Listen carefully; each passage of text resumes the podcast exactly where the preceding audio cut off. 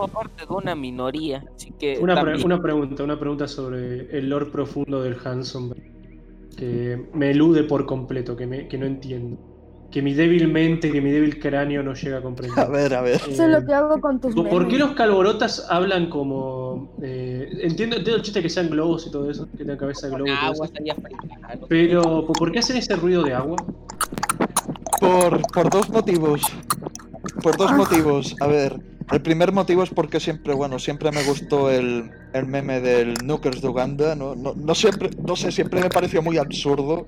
Aun y cuando ahora mismo está muerto, por desgracia. Así que quería, quería Fíjense que está haciendo eso, por favor, pare. Sí, sí, sí. Depravados. No, no, no hablan de sexo ahora, por favor. No, pero. No, pero. Pero hablando en serio, es algo que siempre. Es algo que siempre. entonces hablemos de eso en parcel. No, no, pero en serio. Es algo que quería implementar en los vídeos desde hace tiempo, pero claro, no, no, tampoco iba a poner, tampoco iba a ponerme a mí mismo hablando de esa forma sin razón. Así que pensé, mierda, puedo darles estos idiomas, puedo darle este idioma calboniense a los calborotas y fingir de que el lore está creciendo. Qué listo que sos, Hanson. Así que lo hice.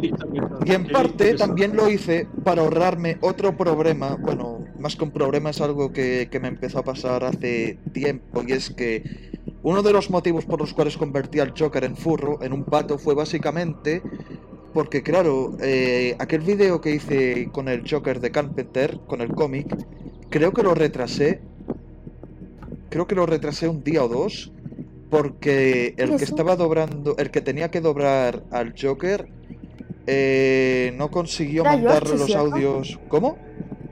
Era Yoshi, ¿cierto? No, no, fue ¿No es Ekine, broma? fue Ekine. Básicamente no conseguía entregar los audios a tiempo, aun y cuando me decía días atrás que, lo- que iba a poder hacerlo, me lo dijo varias veces. Así que claro, Ay, me suena este Batman Strange Shades por alguna razón. Joder. Así que claro, yo no quería que volvieran a pasar esas cosas, así que claro, como que iba a meter a, a varios carborotas en los vídeos, pensé en darles un dialecto propio, entre comillas, y ya más adelante, si veo que la idea está bien establecida y gusta y todo eso, puedo pensar en la posibilidad de que uno o dos o tres aprendan castellano. Y Oiga, pero espera un momento, espera un momento, espera un momento, mi lord. Si yo bien recuerdo, en el capítulo de nuestra introducción, el capítulo minuto 1 uno con 44, usted le dijo a Flippy su calboroniense o algo así, está mejorando. Entonces, ¿qué idioma hablaba anteriormente? A ver, cuéntenos, que veo aquí una disonancia ludo-narrativa. A ver, a ver, a ver, cada fallo, ca- cada fallo que veáis de esa índole, un mago lo hizo. ¿Acaso Oh, Flippy es fue un calborota extranjero? No. Mm. No, no sabría deciros, o sea, eh, ya no sabría deciros, porque claro, todo Oh, el no. tema este. No, yo sé, Flippy anteriormente hablaba furro. Exacto, No sé, mira. Exacto, Flippy hablaba se furro. con los furros. No sé, mira, mira, como ya sabéis, todo este tema de lore básicamente es una práctica que voy improvisando, o sea, hay varias ideas que ya tengo construidas que las estoy introduciendo poco a poco, como el tema de la tifa, lo tengo pensado desde hace semanas ya, pero claro, hay varias cosas que para poder alargarlas, por así decirlo, son improvisadas, pero no en plan relleno únicamente, o sea, son cosas que voy metiendo porque, claro, quiero experimentar. Soy el Dr. Frankenstein, básicamente. Así que, claro, yo no me había dado cuenta de, de que existe la posibilidad de que hay algunos carborotas que piensen de que Frippy ya capaz sabe otro idioma. Yo no había pensado en eso, ¿sabes? Así que ahora, en vez de corregir ese error, puedo sacar algo interesante de ahí e implementarlo a la práctica. Vamos. Sí, junto a que usted mencionó el cómo va la familia. Ya tiene excusa para meter personajes. Mm, Flippy tiene esposa. oh. Eh, gente, vengo en unos minutos. eh, sigan sin misión necesaria. Ya vengo. Ah, bueno, que les vaya muy bien, Ah. buena suerte. Deu. No, no me, no me voy a ir por completo, pero tengo que ir a hacer un par de cosas está llamando la Spooky señal. Sí, la estuve señal. Oigan, Eh, eh, Eh, eh, disculpe, tenía una duda. De que no entiendo los memes de, de grupo de Spooky. Será que mi cabeza es muy enana, pero no entiendo ninguno. Que no me causa Tú ninguna apretaste gracia. un botón bueno, y ok, desataste el apocalipsis sobre, sobre el tribunal. ¿El ¿Tú qué? ¿El qué, perdón? El asedio. Bueno, eso no importa ahorita. eh, disculpe, milord, yo le tenía una duda, verá, esta mañana yo estuve volviendo a ver eh, vuestro video de, de Batman Strange Shades y le quería preguntar, si, us- si usted, en- hipotéticamente hablando, ahorita mismo, viniera alguien de ese y le dijera, le vamos a hacer todo, usted nomás escriba, ¿usted eh, le cambiaría algo a la idea que usted ya tenía planteada desde esos tiempos? Mira, cambiaría muchas cosas. Cambiaría muchas ¿Cómo? cosas. En primer lugar, cambiaría el tema con el Joker, porque claro, a ver, yo por aquella época cuando hice esos pequeños cómics, yo no sabía de que DC años después iba a resucitar al Joker así, así nomás, ¿sabes? Porque ahora está, ahora lo han dejado resucitado sin explicar por qué, pero ahí está, sigue vivo básicamente. Y claro, suponiendo que ahora mismo DC me viniera con la propuesta de escribir un cómic del Batman de Tim Burton y yo pudiera usar al Joker, lo primero que haría, lo primero que haría sería esta- establecer la relación de estos dos. Pica para tus madres. ¿Qué fue eso, fue? No, pero claro, y, y es curioso que Kirrian me lo pregunte porque hoy justamente me puse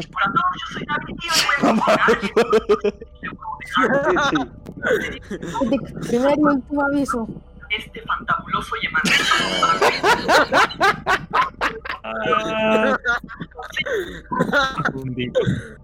mantequilla derretida y aceite de oliva. ¿Ok?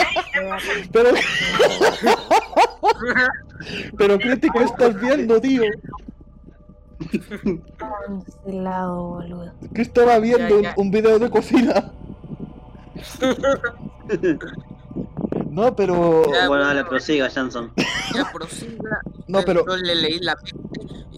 Yo le leí la mente esta mañana, por eso le pregunto. No, pero es que claro, es que claro, es lo que os estaba comentando. Antes de hacer el podcast, bueno, durante la tarde, me picó la curiosidad y me dije, mira, ¿sabes qué? Tengo esta idea del Batman de Tim Burton con el Joker en este supuesto escenario donde el Joker sigue vivo, así que la voy a escribir.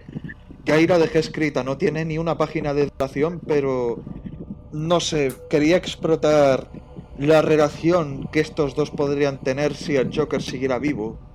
Y no sé, me los imaginé, me imaginé algo en plan, ¿qué pasaría si el Joker, estando loco como está, siendo el Joker de Nicholson precisamente, se cree el papá de Batman? Y empieza a jorobarlo de esa forma en vez de jorobarlo a nivel homosexual, como se suele hacer, ¿sabes? Oh, eso, eso sería genial. Y precisamente yo me imaginé... La verdad que a mí me gustó mucho la idea esta de que el Joker estuviera en un estado catatónico, así con la barba toda crecida, a, a los Jack Nicholson en, El resplandor, sí, sí. Silla de ruedas, a lo mejor ahí. en el resplandor. Eh, ¿Cómo te viste? y que Harley Quinn fuera una enfermera. Sí, sí, o sea, sí, sí, o sea, yo esa idea seguramente la habría mantenido, pero claro, después de eso, o sea, suponiendo que hubiera su- suponiendo que hubiera conseguido alargar el tema y no lo hubiera cancelado, yo tampoco es que tuviera grandes planes para el Joker eh, a nivel principal, o sea, era algo más que quería dejarlo de fondo, desarrollándose muy poco a poco, Pero que lo enfocándome en otros. hacer, lo quería hacer. Era Quería- más por hacerlo por hacer. No, o sea, lo del Joker quería hacerlo, lo que pasa es que lo quería hacer muy a fuego lento, muy a fuego lento, así como el tema de dos caras, ¿sabes? Porque claro, eh, porque claro, el tema de dos caras, yo recuerdo de que hice uno de los cómics en 3D, uno de ellos estaba enfocado en dos caras. Y También Por favor. Critic, tío. Mira, eh, hon- honestamente, si, si necesitas ayuda para cocinar, tienes que saber que yo soy un experto cocinero. Me licencié en una universidad de, de cocina, de comida basura, así que cuando quieras te doy los consejos. Sí, así es, así que cuando quieras te doy consejos. Pero por favor, no dejes No sé que tu cocinar programa de cocina se meta de por medio. ¿Usted acaso sabe cómo cocinar furros? No sé cocinar agua. Mira, eh, yo cocinar furros es que ni, ni para cocinarlos sirven, yo directamente me los trago. Pero sí tal cual. prometo que eso debe ser un fetiche para muchos de ellos. Uh, ay, mierda, no, qué asco, tío. Un fur. Un furros que admea furros. Furros haciendo furradas, como dije una vez. Básicamente. Furros, Frases épicas que van a acabar en la historia. Ay. Entonces, ya estamos Le de tengo una. Sí, pregunta o sea- interesante. A ver, a ver, oreja, ¿qué, qué pasa? ¿Qué pasa? Para volver otra vez al ruedo de las películas de terror. Sí, sí, porque ya ¿Y qué terminamos el descanso hace rato. Ya no tiene nada más que decir del Batman, de su idea del Batman de Burton. No, no, tiremos la, tiremos la al mar de momento, porque tenemos que proseguir con el tema del terror. Dejémoslo. Bueno, yo en los siguientes podcasts le voy a seguir preguntando, pero ok. Bueno, oreja, Eh, ¿en ¿Qué qué- personaje de cómic, no? Que ¿Qué no sea de Batman, aclaro, ¿qué es? eh, le harían una película de terror.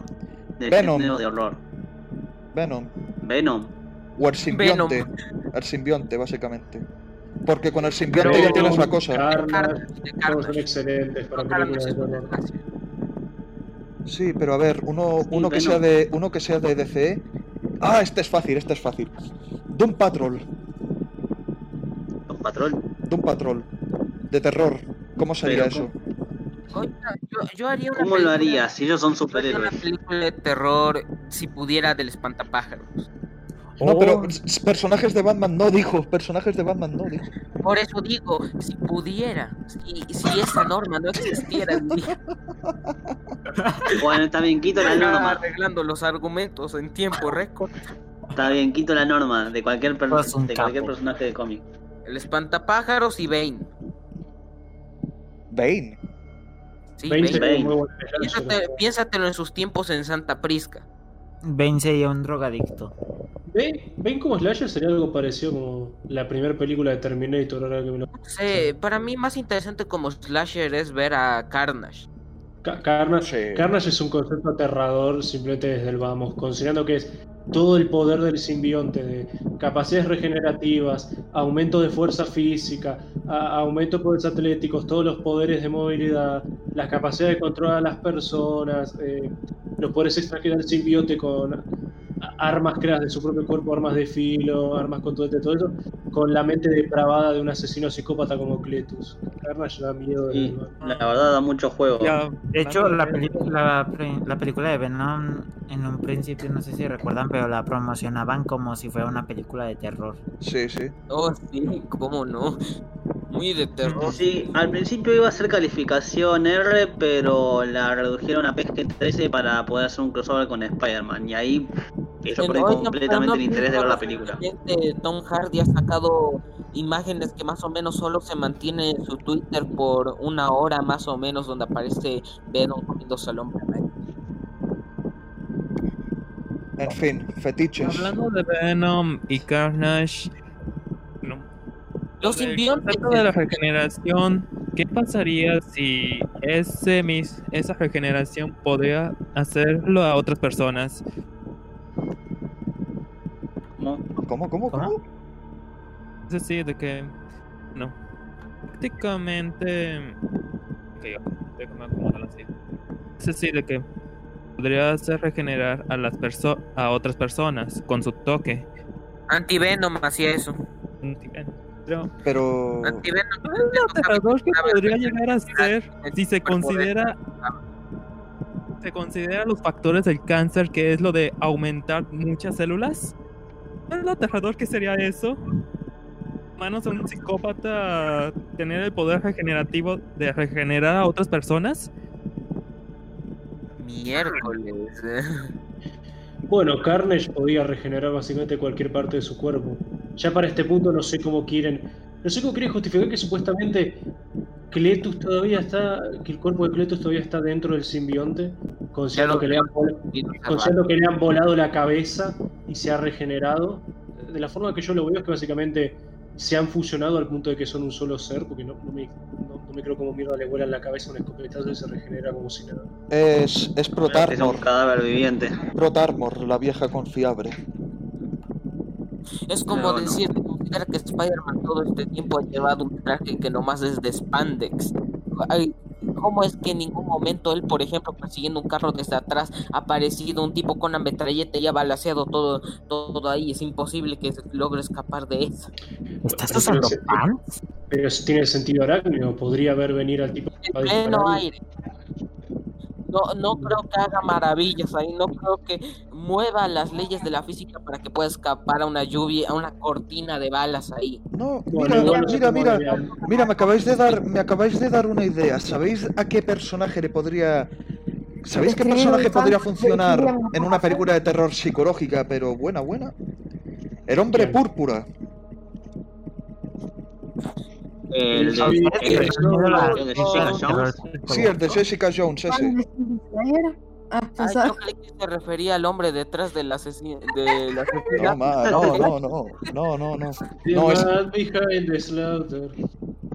No, pero pensadlo solo. porque, pensadlo porque, a ver, el hombre púrpura es un hombre que se te acerca, te dice que te tires por una ventana y tú te vas a tener que tirar por la ventana porque básicamente tiene este poder en el cual puede hacer que cualquier persona haga lo que él quiera. Imaginaros eso adaptado a un concepto de terror. Podría hacerlo también. ¿Cómo, cómo, perdón? Eh, Mr. Negative, si te toca, uh, al menos si te toca una vez, te puede eh, adquirir el control total sobre ti, pero si te logras salir, ya no te puede volver a controlar. Uy, pero Mr. Negative, tocarte ahora está difícil con el tema del coronavirus, tío.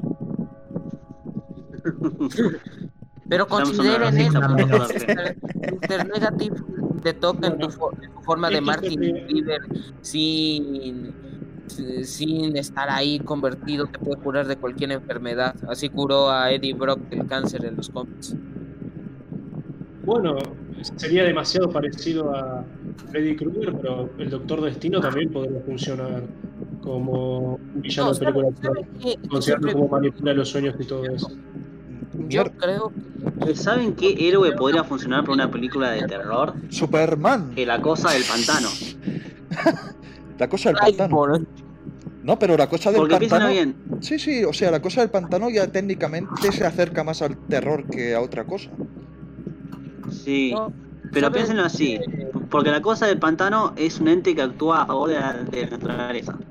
Entonces imagínense que, no sé, que un grupo de adolescentes estereotipados de las películas de terror, qué sé yo, van y empiezan a pisotear el pantano, a hacer pelotudeces, y eso hace que, que la cosa del pantano se enoje y que empiece tipo un slasher súper sangriento a los viernes 13, donde la cosa del pantano va persiguiendo a todos, usando el pantano a su favor. Pero, No pero, sé, me lo imagino pero- una película bastante curiosa.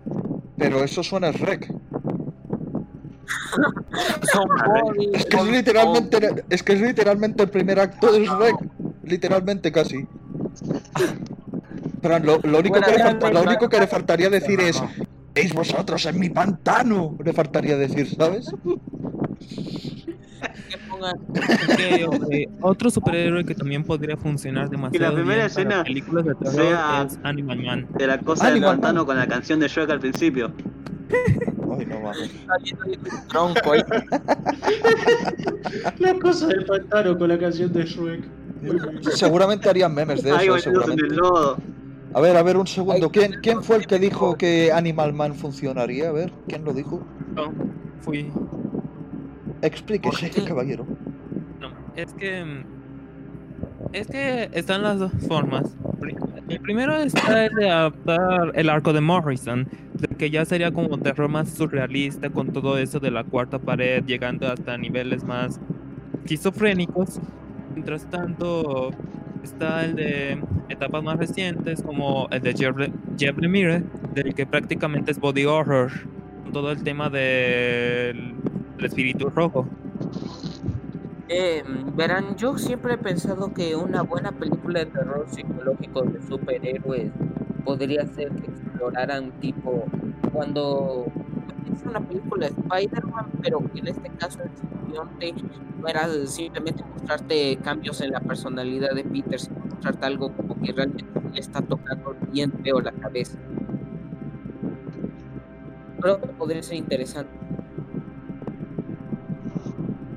No sería comercialmente viable algo así. Pero en los cómics yo nunca he visto que lo hayan tocado seriamente. Algo tipo lo que, tipo las escenas mentales que hicieron en el espectáculo de Spider-Man, pero muchísimo más. Otra podría ser Crazy Jane. Ah, sí. Crazy Jane antes de estar en la Doom Patrol.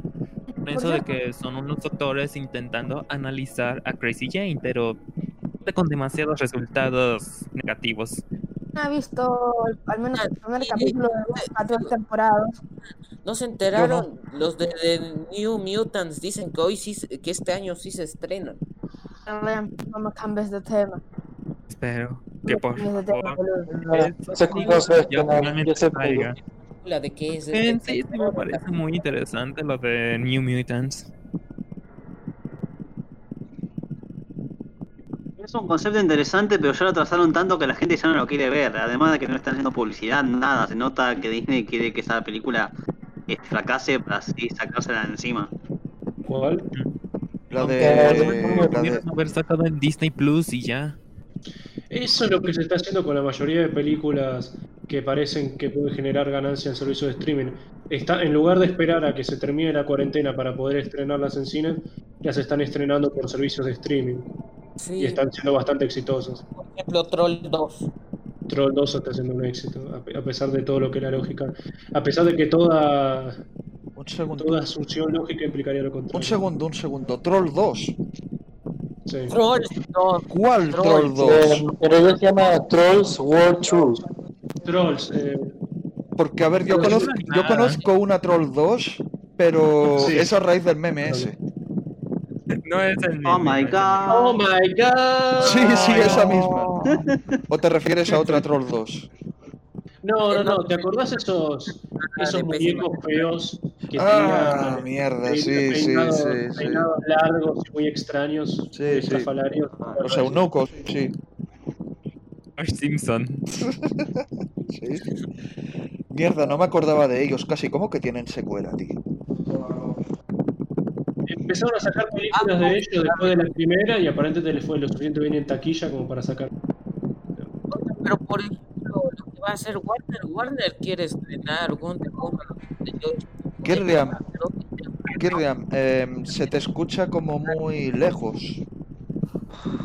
A ver, veamos en un momento, ya se me escucha mejor. Sí, ahora sí, ahora sí. Yo creo que los de Warner con Wonder Woman 88 van a hacerlo. Creo que lo que piensan ellos es que ya que va a ser la única película en cine, todos vamos a ir a correr a verla 88 mil veces. La de Wonder Woman 84. Mierda. Mierda, honesta- honestamente... Sí, sí, di, di, bro, que... No, no, no, no, no, primero. No, Yo no, creo que sencillamente ni siquiera ellos saben qué van a hacer con esa película. no, es que mira, eh, eh, yo ni siquiera me acordaba de esa película, tío. No me acordaba de que estaban haciendo la secuela esta de Wonder Woman, tío. Sinceramente la idea me pareció tan bizarra y tan extraña que mm, también me, que no me va ni me viene. No, o sea, por lo que tengo entendido, la trama de la película, la de Wonder Woman 84, va a ser algo en plan... eh, está el Maxwell Lord dando por culo con un... Con ¿Cuánto, un... ¿Cuánto les apuesto que la Mujer Maravilla le va a romper el cuello? No. Nah, no Lo creo. que sea. No, Sí, para mí que sí. no, no. ¿Cuánto apostamos? Yo accidentalmente, por daño colateral. a romper el poto. No, ¿sabes qué va a hacer la Wonder Woman? Va a ir a la casa de Superman, le va a arrancar el cuello, le va a coger la columna vertebral, se la va a atar al lazo de la verdad y le, y le va a dar azotes No, yo no me recuerdes a eso. Dame con el lazo de la verdad. Ay, no. Ay, no es verdad, vosotros no sabéis lo de... No, no se los digas, no se los digas. No, no, no, no, no, no lo voy a decir porque si no... No lo voy a decir porque si no terminamos desviándonos más. Sí, sí, no, no nos hubiéramos desviado lo suficiente. Eh, volviendo a películas de terror, ¿no? Si quieren seguir todavía con el tema del horror. Eh, Mm, No sé, diría... No sé, sor- a mí me sorprende que hayamos durado tanto con el tema del terror. A mí me Sí, yo sorprende. también. A estas alturas les prometo que yo decía ya abandonamos el terror y no, siempre hay alguien que dice volviendo al terror. Sí, sí. Ay, yo que yo quería hablar de las películas de Hitchcock. Uy, Hitchcock. Ay, el bien culto. El calvito. Yo, lo sí, único sí. que, ah, yo las únicas que vi de Hitchcock son La ventana indiscreta y Psicosis. Es las únicas que puedo hablar. Esa, esa, eh, Psycho Psicosis también fue una película que fue víctima de una cantidad absurda de secuelas innecesarias. Y Donde de alguna sí, manera Norman Bates siempre volvía. Y Siempre volvía. Y tuvo un Sí, remake, ¿no? Sí, sí. No, yo, yo al, yo al Hitchcock, a ver, yo lo conozco No más por, yo lo conozco más por aquel consejo que dio de, de la bomba, ¿sabéis? De cómo hacer tensión, lo conozco más Ah, por eso que, que por las películas, por desgracia. O sea, conozco sus películas, sé que ha hecho varias películas, pero claro, todavía no he podido darme el lujo de verlas completas todas, ¿sabes? No me funen. No me funen. No, no, te entendemos, o sea, igual Hitchcock es un cineasta bastante, se podría decir, muy reservado, o sea, es un poco complicado ver sus películas. No, o sea, no, no es tan complicado. O sea, es más complicado. No, ¿y qué, qué voy a decir? No. Sería más complicado tratar de verse Nosferatu del 29 que verse una de Hitchcock, que ni siquiera son tan viejas. O sea, la- las de Hitchcock son de, de principios de, de los 60, ¿no? Digo esto a riesgo de, de quedar como un ignorante completo, pero son de principios de los 60, ¿no? O antes. Eh, de los 40, de los 40 en realidad. Bueno, eh, me Una- hackearon. Una me filmografía hackearon. bastante exten- extensa. Alfred Hitchcock. Sí, sí, medio difícil que hubiera estado trabajando en películas en los 70 y en los 80, considerando que falleció en los 80. Pero Eh, lo que sí es que, a ver, en lo que conoce más de Hitchcock, eh, yo noté que él tiene como un fetiche igual de eh, que Tarantino con los pies, pero esta vez con las rubias. Todas las mujeres que aparecen en las películas de Hitchcock, eh, Hitchcock son todas rubias. En un rol protagónico, sí, es muy probable. pero- No sé, y entre esos fetiches me Bueno, mucha, con- ge- mucha gente dice que Sam, Raimi, que Sam Raimi tiene un fetiche con mujeres gritando a la cámara. Y es muy probable que sea así. No, no. Sam Raimi, Sam Raimi tiene un fetiche con su propio coche, que es ese descapotable amarillo, creo recordar. sí, Sí, que- aparece en todas las películas de Evil Dead, incluso aparece en la serie. Sí, sí. Pero a, a- a ver, lo, lo de Hitchcock, lo de Hitchcock metiendo a rubias en todas sus películas me parece, en todo caso, tener muy buen gusto. sí, ¿Se han percatado en las cómo va, películas? cómo va intentando meter una escena con la cargada estilo Hans. Chingada Ay, no mames, güey. ¿Se han percatado que en toda la trilogía de Spider-Man, May Jane nunca lleva sostén?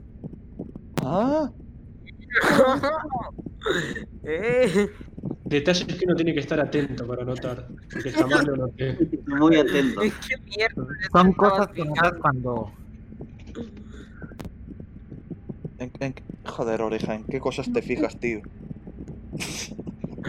¿Qué miércoles Yo, estabas ¿por qué yo? Y es la ¿Y quién te fue el que dijo "Qué eso?" Interesante. Critic, el que dijo el dato interesante. Ay, hostia, el crítico. no, de verdad no se habían percatado. No, es, que, como el es, que, es que, claro, con todas las luces aquí parpadeando que parece un árbol de Navidad, esto ya no, ya no sé quién lo dijo. El grupo marrano. Que iba a decir de que antes de que, de que, de que este Kirlian me interrumpiera como seis veces, iba a decir de que de quién de que había visto un Patrol temporada 2 o el primer capítulo. Doom Patrol, pues yo no, todavía no. O sea, he visto algunos clips. carajo. Saltamos de películas de terror a Disney, a Hitchcock, a... ahora saltamos a Doom Patrol, por amor de Dios. Es un día, es un día habitual en el tribunal de los calborotas, básicamente. Sí. Yo tengo una pregunta interesante, a ver si ya tienen una idea ustedes. La madre se puede Uy. responder eso. ¿Y con qué idea revivirían una de sus sagas míticas de, de terror? ¿Con qué idea? ¿Con qué idea? Viendo estas películas no contaron y este personaje seguía vivo. Eh, no sé, ah, lo único que se me ocurre es que... Es que no sé, me gustaría que reviviesen a, a Viernes 13 con un remake, no sé. No, yo con Viernes 13 lo que haría es, haría un reboot, pero me enfocaría más en contar la historia de Jason y de su familia, como para hacer, no sé, para que sea más, más creíble, más verosímil, que se vuelva un asesino psicópata, un asesino serial. No sé, me intentaría enfocarme más en la familia y en la vida de Jason. Porque Viernes 13, dirigido por Rob Sí, me, me- eh, me encantaría que hicieran, que reviviesen a Viernes 13. De hecho, creo que el último que vimos de, de Viernes 13 fue Jason X, ¿verdad? no, fue el remake del 2009. El remake Sí, sí. del 2009. Un Y no está mal, no sé por qué no tuvo secuela. Eh, El remake del 2009 tiene posiblemente al cast de personajes, no sé si decirles secundarios, a- al grupo de víctimas nuevo más insoportable de todos, salvo por unas cuantas excepciones, pero el Jason, Mejor de así esa disfrutás película, más cuando los matan. pero el Jason de esa película es genial. Es literalmente Sí, una es estratégico. Sí, Estaba mamadísimo. sí, sí. Aparte de estar mamadísimo, era sumamente. Era básicamente un superviviente, era un muy buen estratega. Sí, era, era la fue, fue- es No la sé. de Jason más inteligente de todas. Ese sujeto, el sujeto era un genio para, para estándares de Jason. Sí, era sumamente inteligente, ponía trampas, eh, tenía un sistema de alarmas para alertarle de la presencia de, de campistas o de personas que entraran en su campamento. eh, utilizaba diferentes armas. Sí, ese, ese Jason Eh, era muy. Era básicamente Jason versión Rambo. Hostia, tío. Ey, está bueno verlo de esta manera. No, mira, Eh, yo personalmente, si, si pudiera revivir una, bueno, no una franquicia, sino una película de terror, reviviría Nosferatu.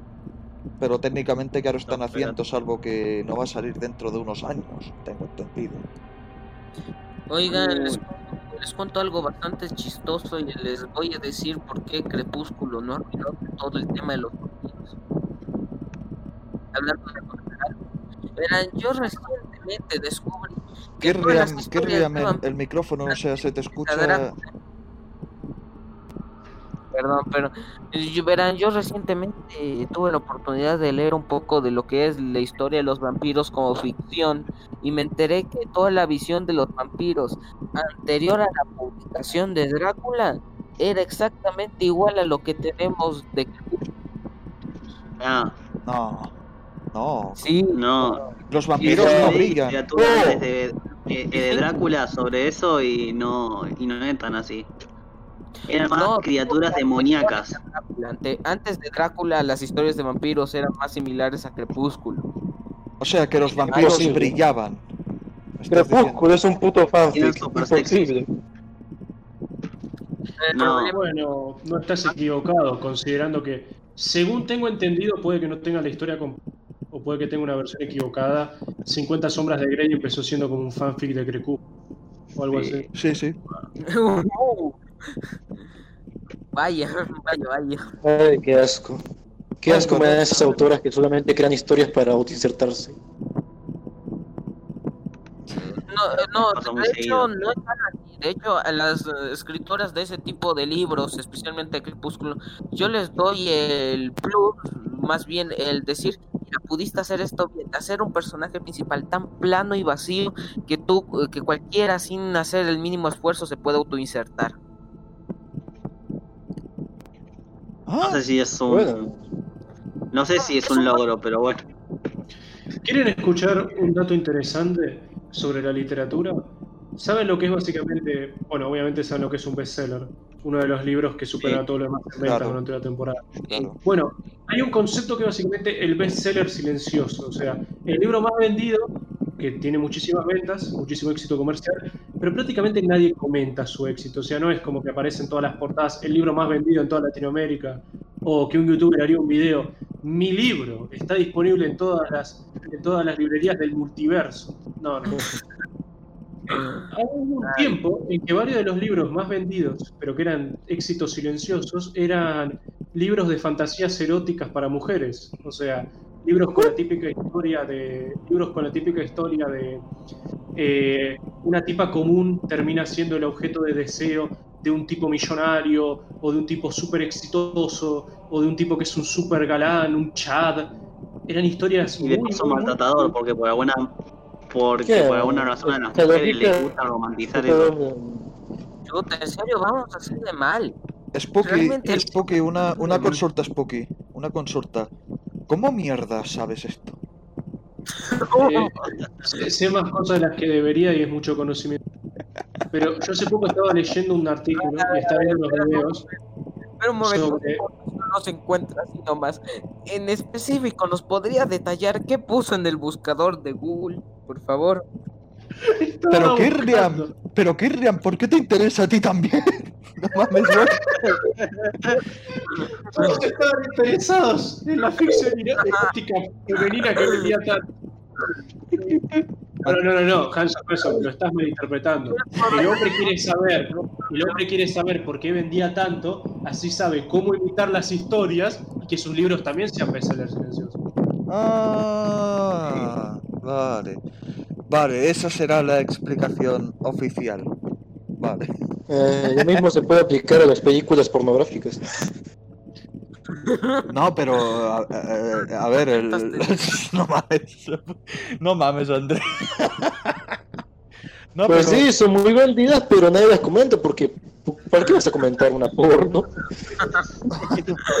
Pero si el por- pero Andrés, Andrés, Mira, esta es la mejor película del. Pero- Andrés, estás ignorando algo vital. Los po- el porno no se vende. ¿Qué? Pero si el porno se descarga, tío. Sabes que para que se tenga que para que se tenga que producir más contenido erótico adulto a escala a nivel profesional, miren los términos que utilizo para no decirle su nombre oficial, eh, tiene que haber alguien que lo compre inicialmente, porque si todos lo piratean, como que no se va a seguir produciendo más. Ay, mierda, ay, mierda, es verdad, tío. También están esas mega películas con producción con efectos especiales de superhéroes. Ay, O dos tres películas que terminan en triple X. Sí, pero lo todo es que son buenos especiales. Y una vez me encontré un tipo que parecía que se parecía mucho a Christopher Reeve y parecía más Superman que Henry ¿Y cómo se entendió eso? Nada. Se parecía más a su Dios mío. Sí, sí, sí, sí. Sí, sí, porque yo tampoco es que pueda hablar mucho del tema, joder. No, pero... Eh, volviendo Yo a temas más cristianos, que ya nos pervertimos muchos en este tribunal.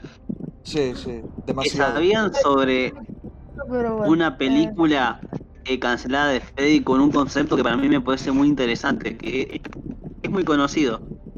¿Cuál? Era uno en el que Freddy eh, Coso había perdido eh, Coso, el temor de los jóvenes eh, y Coso. Y básicamente los adolescentes el- el- le hacían bullying. Iban, agarraban, soñaban e iban a molestarlo a los sueños. Porque al no tenerle miedo y al verlo como un tipo raro que se les aparecía en los sueños, agarraban y le hacían bullying. Bullying a Freddy. Oreja, pero, pero, Sí. oreja, pero, a ver, esto que, me, esto que me comentas es lo que pasó con Pennywise. Sí, al final de la segunda, que básicamente lo mataron Sí. haciéndole bullying extremo. Sí, sí. Sí, pero este iba a ser como el arranque. Y después no sé cómo iba a volver a retomar el poder y vengarse de todos sus abusadores. Ah, vale. Entiendo. Sí, es- Freddy, para derrotar al con- para derrotar al Buring se iba, iba a unir fuerzas con gamers, básicamente. Se iba a hacer gamer el Freddy. Recordatorio, de- recordatorio que Freddy Krueger fue el primero en hacer un gameplay comentado en toda la historia. Verdad. cierto. Freddy Krueger es del gamer primigenio. No, y aparte fue. Técnicamente fue uno de los primeros personajes ficticios que salió en un video musical. Porque creo que Freddy ya salió en varios videos de la MTV, ¿no? Bueno, también creo que había aparecido Jason en varios videos musicales en su momento, pero no estoy completamente seguro. No, que hasta los Jason- hasta los Jason salió. Ay, sí, perdona, bro, que perdona. Ah, sí, ya me han interrumpido bastante. Ya. No, no, no, en serio, ¿qué, Sí, qué ya, decías? Eh, que iba a decir de que hasta en el mismo video musical de los cazafantasmas salen los mismos, como en el 84. El que ¿Sabes? Freddy sacó su, o sea, Freddy salía en, musical- en los videos musicales desde el 85. Ni idea, tío. Una pregunta, ¿alguien aquí que es del tribunal ha visto el video del slasher verso que hizo Flippy en su tiempo? Yo lo vi. Sí, ¿por qué no metieron a los cazafantasmas ahí? No, porque, Pero- porque claro, eh, ¿Para qué? ¿Para qué meter a los cazafantasmas? No Por creo que los menos- fantasmas podrían pelear con tantos slashers. O sea, Jason ni Jay. Cuanto, cuanto mucho, si bien creo que es más una, espe- una especie de demonio, Freddy puede ser una especie de espectro, pero ni Jason, ni Michael, ni nadie son fantasmas, no son espectros. Claro, o sea, técnicamente hablando, el resto de asesinos slashers Pero en su si lo mayoría están vivos, entre comillas. realmente no hay fantasmas. Realmente, según el lore de los cazafantasmas, todos son bichos de otras dimensiones, tipo más o menos Pennywise. Bien. Solo que incorpóreos, así que Y entonces, ¿por qué se llaman cazafantasmas? Es que lo que, Eh. pa- es que lo que pasa acá es que era mucho más corto de decir que cazadores de espectros interdimensionales y slash demonios. Ah, completely understandable. Completely understandable. Pero, tam- pero también estaba el otro nombre que le estaban queriendo hacer a los cazafantasmas, que eran los rompefantasmas. Realmente, cuando estaban grabando Ghostbusters, eh, tenían miedo que no consiguieran la licencia del nombre porque ya los tenían otros tipos. Y grababan una escena con Ghostbusters y grababan otra escena con Ghostbreakers. Ay, no, yo pensaba, yo pensaba que ibas a decir, yo pensaba que ibas a decir, Ah, perdón, perdón. No, yo pensaba que ibas a decir algo como Ghost Smashers o algo así, no Ghost No, Trackers. también fue otra de las opciones. Pero que me diga rompedores de fantasmas, no sé, suena, Suena, suena entrañable. suena a traducción al castellano. Oigan, eh, Prometo que chiste no 2020 con rompedores Espera, Kirriam, espera, espera, Kirriam, un segundo, un segundo, deja que Broke eh, comente lo, lo que quiere comentar, un segundo, por favor.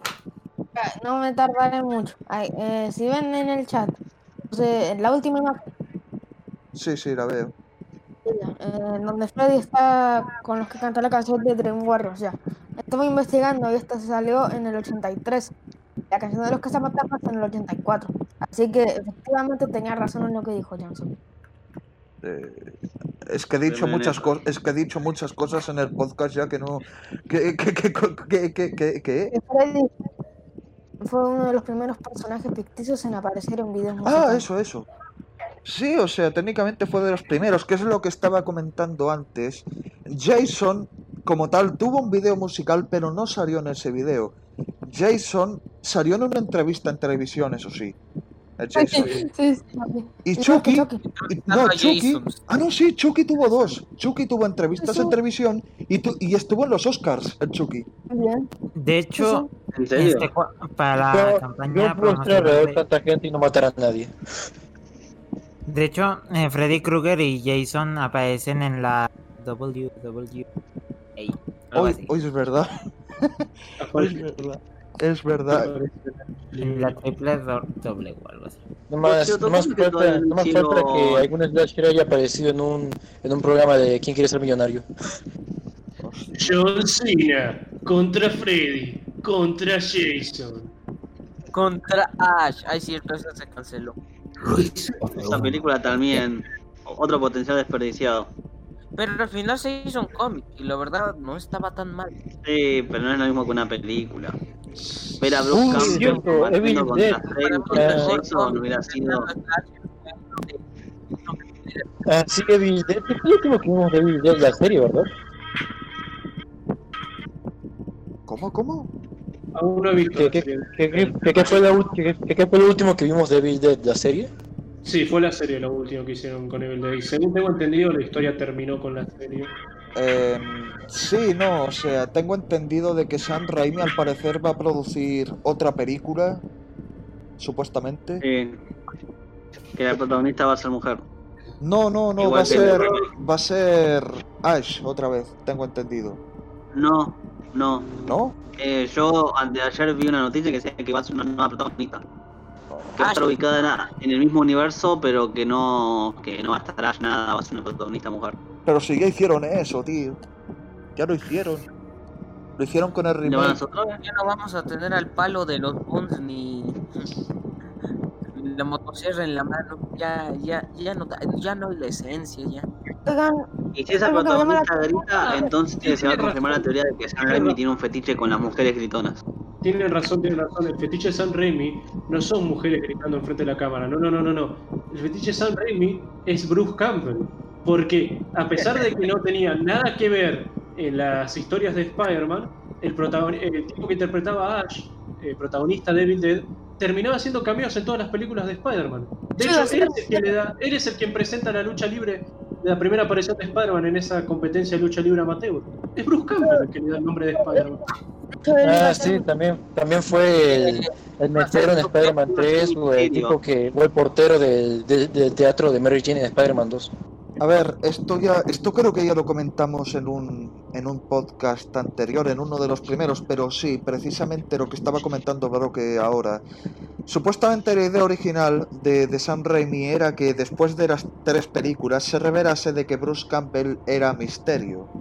Esto lo iba a hacer en Spider-Man 4, supuestamente. Que hay eso un- ya Sí, sí que lo comentamos, Sí. creo. Que ahí está storyboards y todo. hubiera sido muy aterradora si lo, si lo pensás. Aterrador. Es- Sí, eh, Bruce en- en Campbell. el sentido de que el tipo estaba en todos lados. ¿Me estás diciendo que Evil Dead y Spider-Man de Raimi están en un mismo universo? estás diciendo que es un multiverso. No, del mismo universo. ¿Se imaginan un épico crossover entre Spider-Man y, y Ash Williams? Un segundo, Broque, Broque, ¿qué vas a decir? Perdón.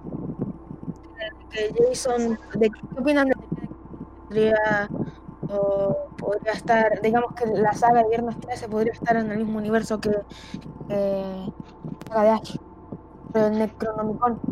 Bueno, Eh, sí, mucho- Sí, mucho se contradice demasiado esa teoría. Sí, sí, sí. No, no tiene sentido mucho esa teoría. Porque... les gustó que Jason fu- fuera un Deadite, así que puede ser. El tema es que Jason tampoco se comporta como un Deadite, o sea, no habla, no intenta, o sea, no habla, no, no tiene el mismo pero nivel de... pero en el tipo que Pamela Borges al tener su Necronomicon se inventó un nuevo ritual así, jalando de la manga, pero ya todas las películas son jaladas de la manga, entonces, ¿por Mira, qué no? Mira, honestamente, honestamente yo, yo siempre he creído más probable de que Freddy Krueger tenga alguna conexión con el Necronomicon más que Jason. Porque al menos con Freddy puede Que tener algo de sentido. Ya apareció una película y ya No, eh, se escucha como el culo. Ay, mango. Perdón, ¿quién? ¿Quién? ¿Qué? ¿Qué? ¿Perdón? que a Kirlam se le escucha como el culo, es el nuevo ¿Ya, ya, ya se me escucha? eh, mejor. Eh, Ah, ah, Kirriam, sí, sí. A ver, di, di algo, Kirriam, a ver, di. Que en parte lo del Necronomicon en la saga de Viernes 13 si se mostró casi casi en primer plano, entonces pues, tiene más sentido que lo que lo tendría Freddy. No, pero es que claro, con Freddy es más ambiguo, porque claro, con Freddy únicamente sabemos que se le aparecieron estos tres demonios que eran cabezas voladoras, pero es que claro, no, nunca se sabe de dónde salieron esas cagadas. Y esa película Los compuestos demonios de los sueños, sí, que fueron... Freddy, venimos a ofrecerte un crédito. La verdad que esa película tipo se llamaba eh, Pesadilla Final en la muerte de Freddy. O sea, un título eh, que, que te spoilaba la película imposible. Es de que ah, ahora algo que usted no está considerando es de que por este tipo de nombres, por ejemplo, ese de Jason va al infierno, eh, la muerte de Jason vive y esas madres, o la o, o en la calle de él, la muerte de Freddy. Por esos títulos es que se, inventó esta parodia, que es de que siempre es la parte final de algo lo dicen. No, pero eso, eso, eso pasó con, eso pasó ya con Viernes 13, la 4, que era, que literalmente te la titularon Viernes 13 parte 4, el capítulo final o algo así. Y luego no, Porque no recuerda nada. Bueno, eh, técnicamente fue cuarto A ver, orden, orden, orden, orden, orden, orden, Orden, orden. orden. A ver, Spooky, ¿qué, qué pasa? Por un tiempo habían hecho de la cuarta la película final, haciendo que técnicamente Jason muriera definitivamente y en la quinta el que el asesino principal es un tipo, un, un impostor, alguien que intenta as- asumir la identidad de Jason para... Al final, el superviviente de las dos últimas películas tomar el manto de Jason de, entre comillas, manera definitiva. Sí, sí, Sí, sí, sí. Después de eso es cuando lo hicieron zombie. creo que era Tommy Jarvis, ¿no? Sí, sí, Jarvis, Tommy. sí. Tommy, sí, sí. Ah, Tommy. Uy, Tommy era muy ¿eh? loco, ¿eh? Tommy era muy loco. Sí.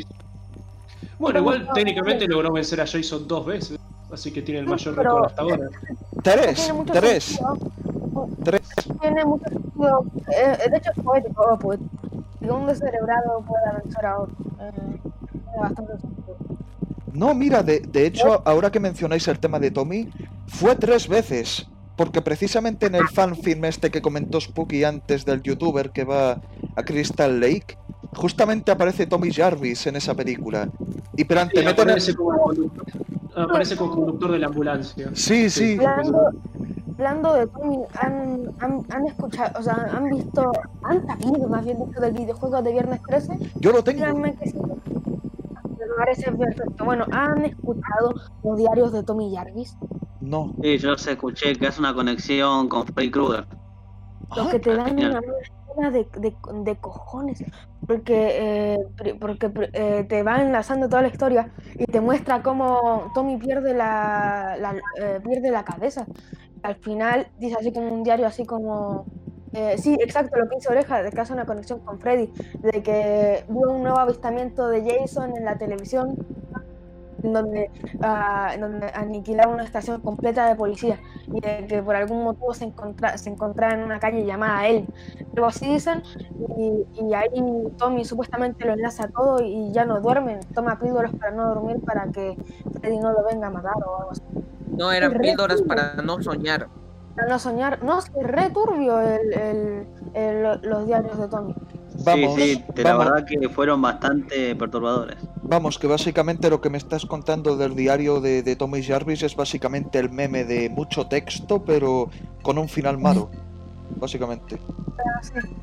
O también eh, su diario de la parte 6, ¿se acuerdan que la parte 6 Tommy tenía una amiga? Sí, La parte 6 creo, en donde eh, ambos derrotan a Freddy y lo tiran al mar. sí, sí. A A, Jason. a Río. A, a Jason, a Jason. A Río, sí, sí. El mar, Oigan, oigan, al ¿saben- mar de Crystal Lake. Déjenme terminar mi teoría. Sí, sí, Digo mi teoría, mi afirmación, porque es una afirmación. Eh, ya, eh, eh, Tommy tira a, a Jason al mar y, ya supuestamente en el diario te cuenta de que estuvo manteniendo contacto con esa chica, pero que esa chica, eh, pues la- las autoridades le dijeron así como que a los niños, a todos los aquí presentes, le dijeron que no contaran nada. Tommy le dijo, ah, creo que no vas a contar nada, y la tipa dijo, no, me quedaré callada porque no quiero tener problemas con mi papá y que no. Y Tommy dijo, ah, que no sé qué, tal por tal, y como que se sintió traicionado y perdieron el contacto. Y luego tengo entendido que, que, ahí se fue llenando más en la locura, ¿no? Sí, son re turbios. Los diarios, todos los diarios de Tommy, de hecho, el de la cuarta, el de la sexta y el de Freddy contra Jason, entre comillas, son re turbios. Pará, me están diciendo, me están diciendo que en el juego quieren hacernos creer que de alguna manera.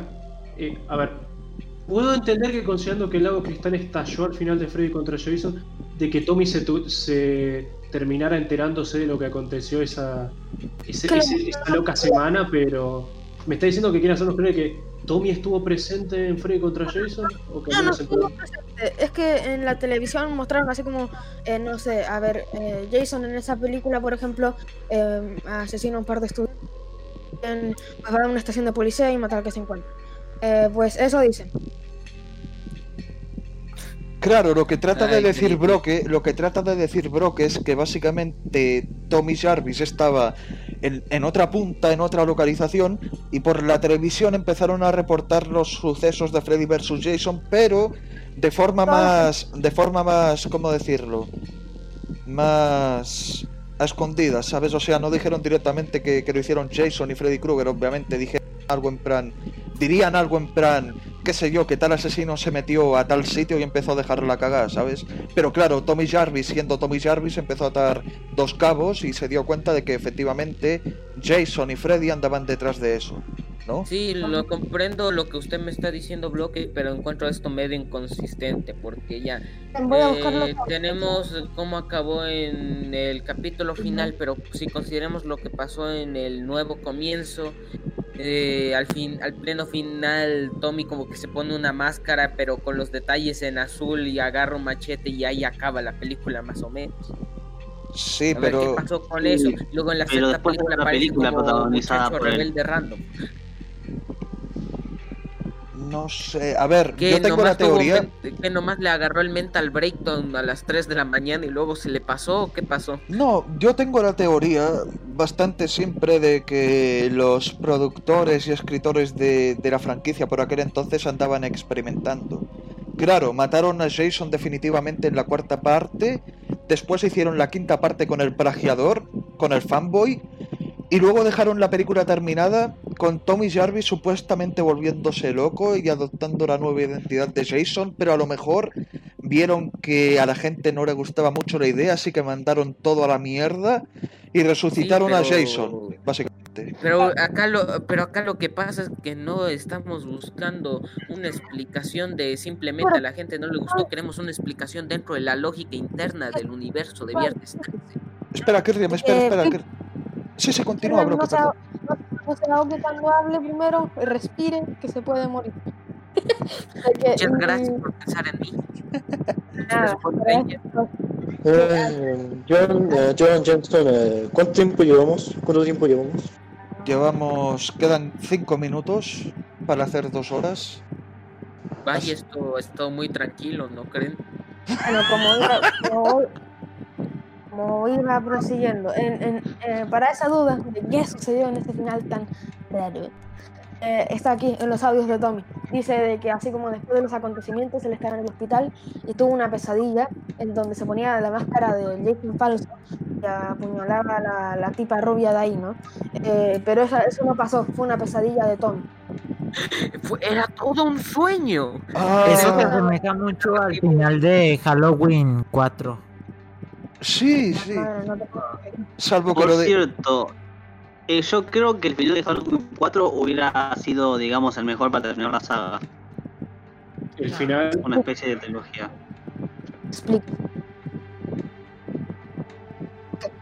el Bueno. final de Halloween 4 para continuar la historia, con Pero que una Oreja familiar de Michael que- Myers asumiendo, convirtiéndose en una asesina. Sí, sí, que Sí, pero no continuándola realmente, solo dejándolo abierto, pero ya. O sea, cerrando la franquicia, pero dejándolo abierto a la vez. No sé si. si Claro, un final abierto, básicamente. Ah, bueno, el punto es de que para terminar con el tema de las cintas de Tommy, ahí dejo el link en el chat, no sé si lo vieron, pero ahí está. Sí, sí, Así que yo si lo quieren, si quieren lo ponen en la, en la descripción del podcast o lo ven después del podcast. El punto es de que es súper explicativo, súper... DLC. Una pregunta, Broque, una pregunta. Una, una pregunta. em, ¿Por qué sale Michael Myers en la miniatura? Ah, porque en uno de los audios hace una referencia a Michael, hace, hace varios iconos del terror, dice así como, no sé, en una casa hubo un tipo con eh, que fue a buscar venganza a su hermano, y dice ese tipo de cosas.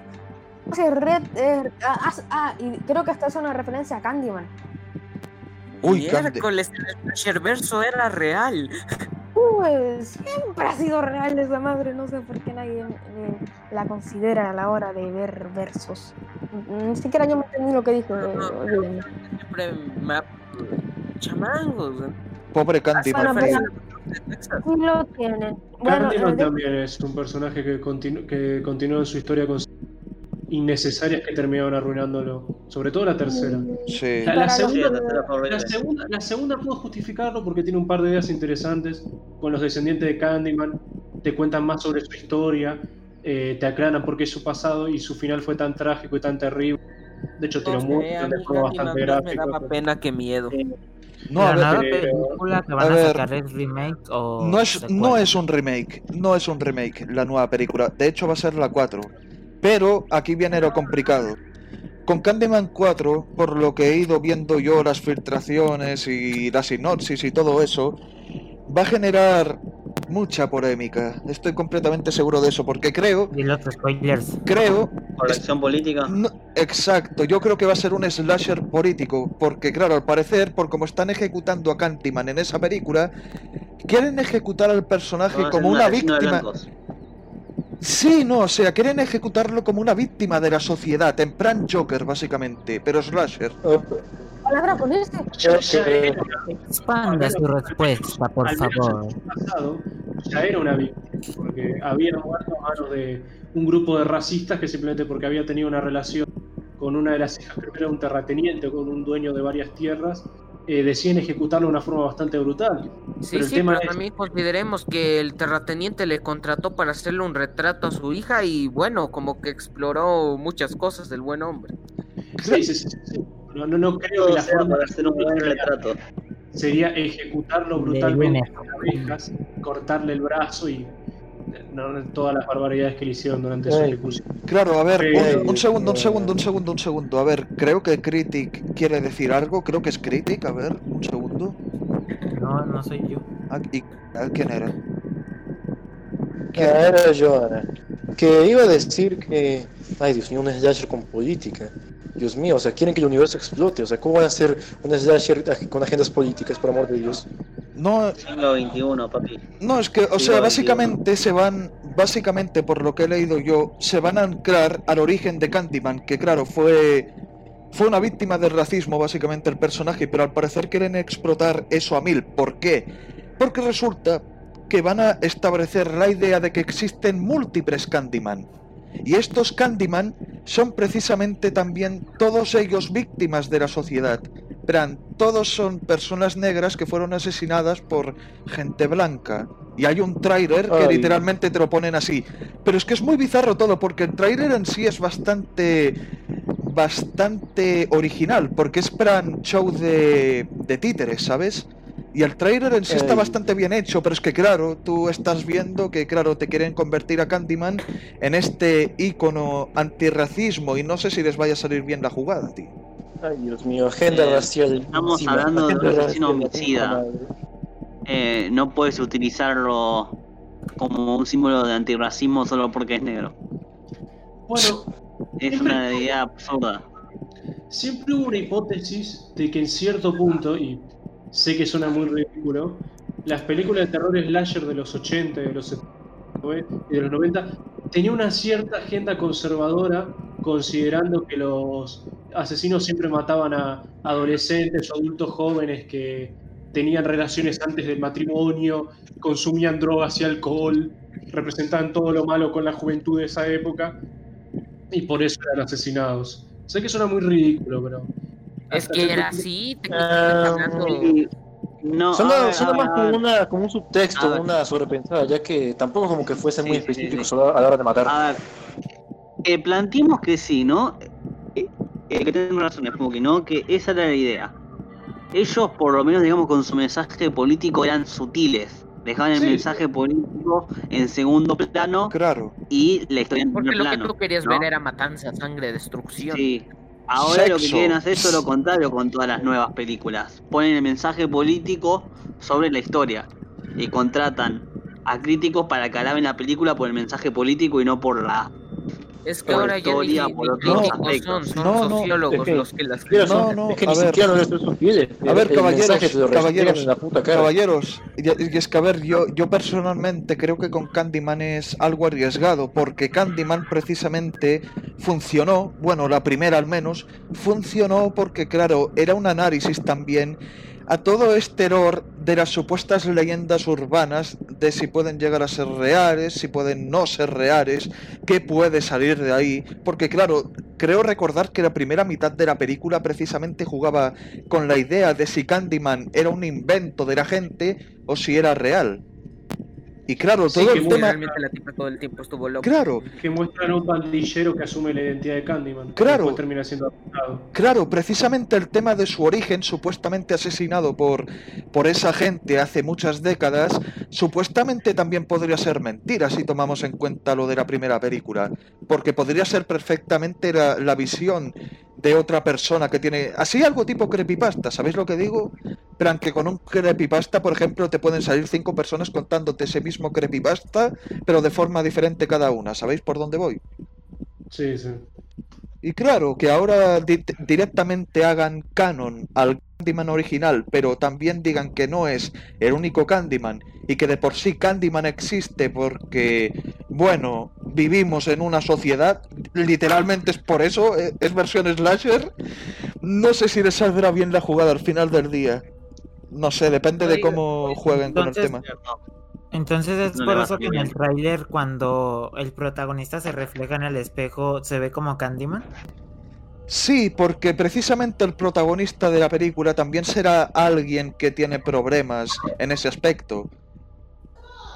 La única diferencia es que el Candyman original supuestamente va a tratar de comunicarse con él para que se convierta en el nuevo Candyman, porque aparentemente está destinado a ser el nuevo Candyman o algo así. No, sí, es muy, es muy frachero todo, porque supuestamente el final de la película, que está supuestamente filtrado en texto, supuestamente el final unos policías terminan matando al protagonista por un asunto racial y amenazan con matar a la novia del protagonista también. ¿Qué es lo que pasa? Que la novia termina convocando a Candyman. Y ahora, claro, como que el protagonista muerto termina convirtiéndose en el nuevo Candyman. Y mata a esos policías. Pero no, pero no, hay más. Resulta que después de eso... no creo que nuestros oyentes quieran escuchar spoilers. Eh, nos vale ver. Pero, ponemos Bueno, nuestra pero igual es un guion, no se sabe, no es oficial. No, no, lo, lo que hay que hacer es poner la música esa de Your Enthusiasm de fondo y ya está. Y algo de- adivinar, Johnson, ¿esos policías que mueren son blancos y rubios heterosexuales? Puede ser. Van a hacer una crítica para nada sutil y casi refregando ante la cara a la opresión policial de Estados Unidos y seguramente van a hacer lo posible por hacer algo con lo de George Floyd o algo de eso. Sutil. ¡Ay, mierda! Eso mismo entre con muchas comillas. Si es una- sutilidad. Si es una coincidencia, es una coincidencia enorme que justo, valga la redundancia, valga la redundancia coincida con todos los eventos del Black Lives Matter, la tra- Sí, sí, es lo, es lo que estaba pensando ahora, Bran.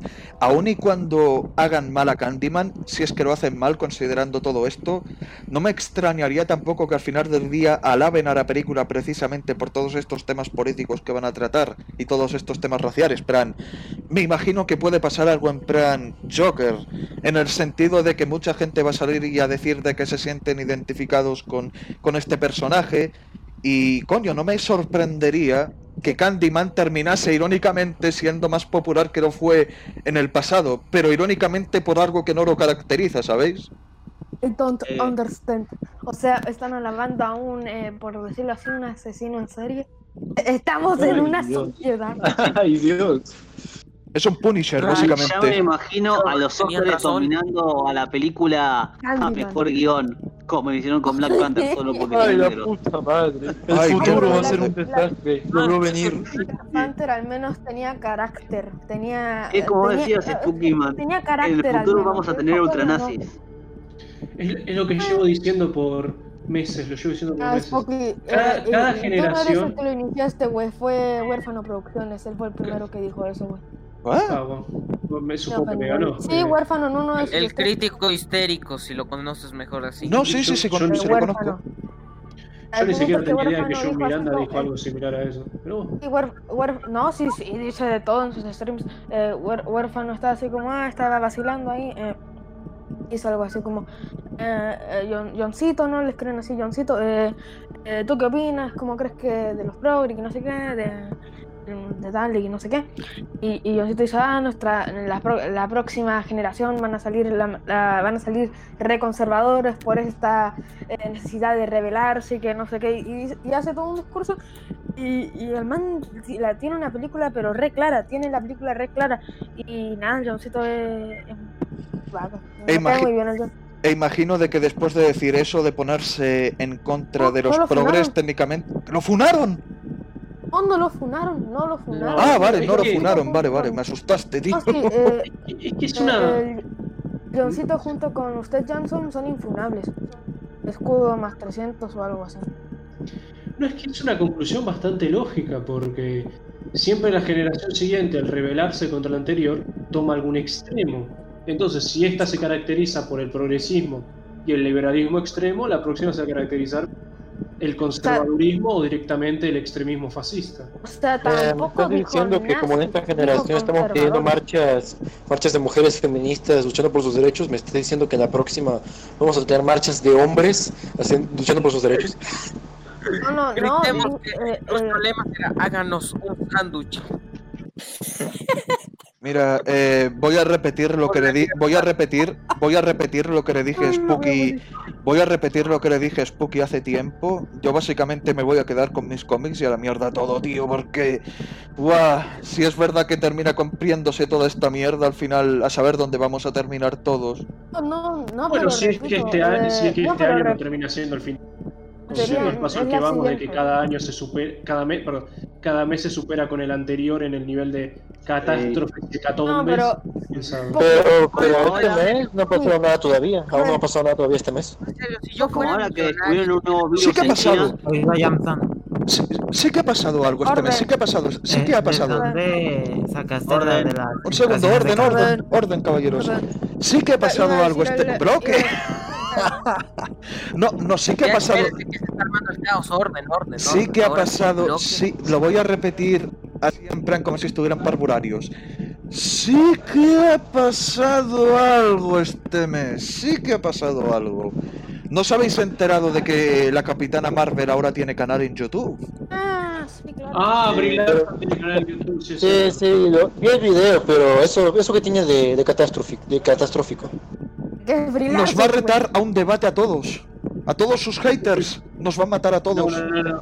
Voy, considera- a, decir a todos discrepo, ¿quieres debatir en directo?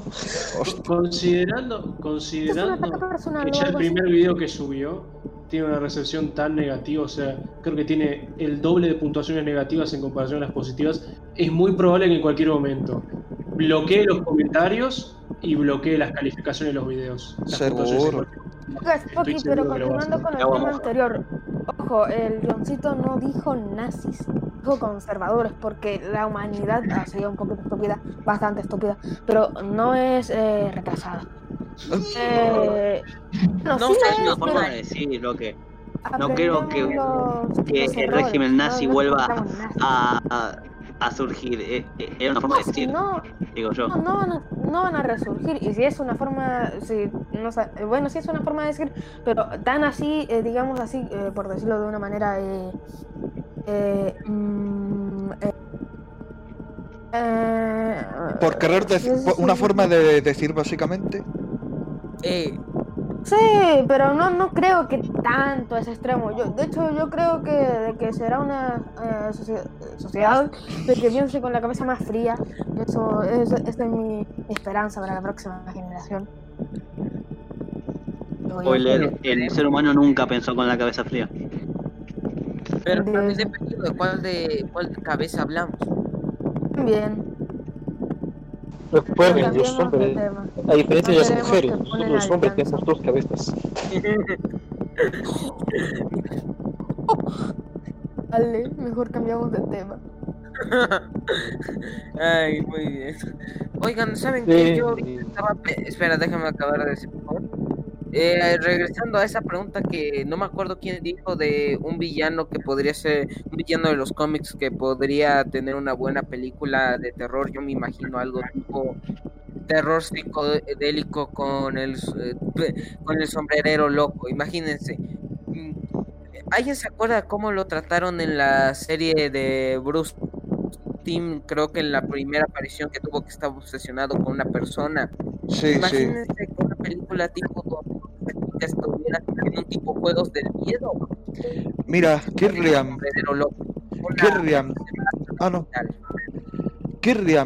Tengo precisamente la respuesta a tus súplicas, porque precisamente hace un mes, creo que fue hace un mes ya, un loco, un Madman, sacó un fanfilm del sombrerero loco precisamente en plan psicodélico, ¿sabes? Mm, muchísimas gracias. Me lo podría pasar más tarde, por favor. Pasa Claro. la salsa, estoy interesado. Mira, eh, como que yo no puedo meterme a YouTube ahora mismo os voy a decir el nombre, lo voy a pasar por escrito aquí. Y si alguien es tan amable de hacernos el favor a todos, que, que lo busque un segundo y lo postee, porque creerme es bastante. Yo creo que os va a gustar. Se llama Jervis. Ah, no, espera, coño, ¿por qué lo estoy diciendo? Lo voy a escribir directamente, tío. A Por ver. favor, yo lo. Eh, Jervis. be- be- be- be- Bueno, ahora hablando otra vez de DC, con el enorme éxito que fue Listo. el Joker, eh, eh, ¿no les parece raro que Warner no haya anunciado películas de ese mismo estilo? Antes, antes de seguir con eso, que Jeff Hanson eh, presentó la idea, o sea, eh, presentó este concepto de un villano convirtiéndose en un, en un monstruo de una película de terror, en el villano de una película de terror, el antagonista de una película de terror, como quieran decirle. Me sorprende que Hanson no haya mencionado esa tan particular película con el concepto de ¿qué tal si Superman es mandado a la Tierra Ay, como no. un niño, Ay, no. pero se convierte pero se convierte en un monstruo que intenta conquistarlo? Ay, Termina. Ah, sí, Brightborn. ¿Alguien aquí vio Bright- Brightborn? Yo la vi, Yo- la vi, yo la vi. Ahí dejé el link De hecho- Sí, ese es De lo hecho, ese algo es. curioso que tiene Brightburn de la película es que como que te muestran que en realidad hay más de esas especies en el mundo. Sí, o Sí, sea, a ver. especie de Día de la Justicia psicópata, algo así. Sí. Sí, en la a escena una post-créditos, matando eh, gente, a un hombre viendo barcos. Ah, para de interrumpir a la gente. Kirriam, te vamos, te vamos a dar de latigazos. ¿Sabes? No, no, perdón, perdón. Recuerden que yo soy el que guarda el látigo. No, Bueno, pero. Como iba, como Oreja proseguía de que hay una liga, una pequeña liga de la, de la, digamos, injusticia que se vio en la escena post Era mucho jugo, güey. Eh, No, no, no, no, no sabría, de- no sabría decirte. Decirte, mira, yo, yo personalmente considero que esa película, la, la de Brightburn, como, como se diga en inglés, en inglés americano, Muy mala, sí. Sí, muy mala, es que literalmente, literalmente ni me acordaba, ni me acordaba de su existencia, por eso no la mencioné antes, Spooky, porque ni, ni siquiera me acordaba. Mira, mira, mira, a- acepto que la película es bastante decepcionante, sobre todo en el sentido de que no pasamos tiempo suficiente con el niño como para que sintamos empatía o como, nos haya- o como aunque sea nos hayamos encariñado con él, o sea que haya un lazo entre el personaje y la audiencia, de que mierda, nos cae bien este personaje, realmente lo apreciamos, incluso le tomamos cariño, y ahora cuando lo vemos convirtiendo en este monstruo, ya demasiado tarde nos sentimos mal por él, o sea, es demasiado Porque repentino. directamente empieza siendo un psicópata.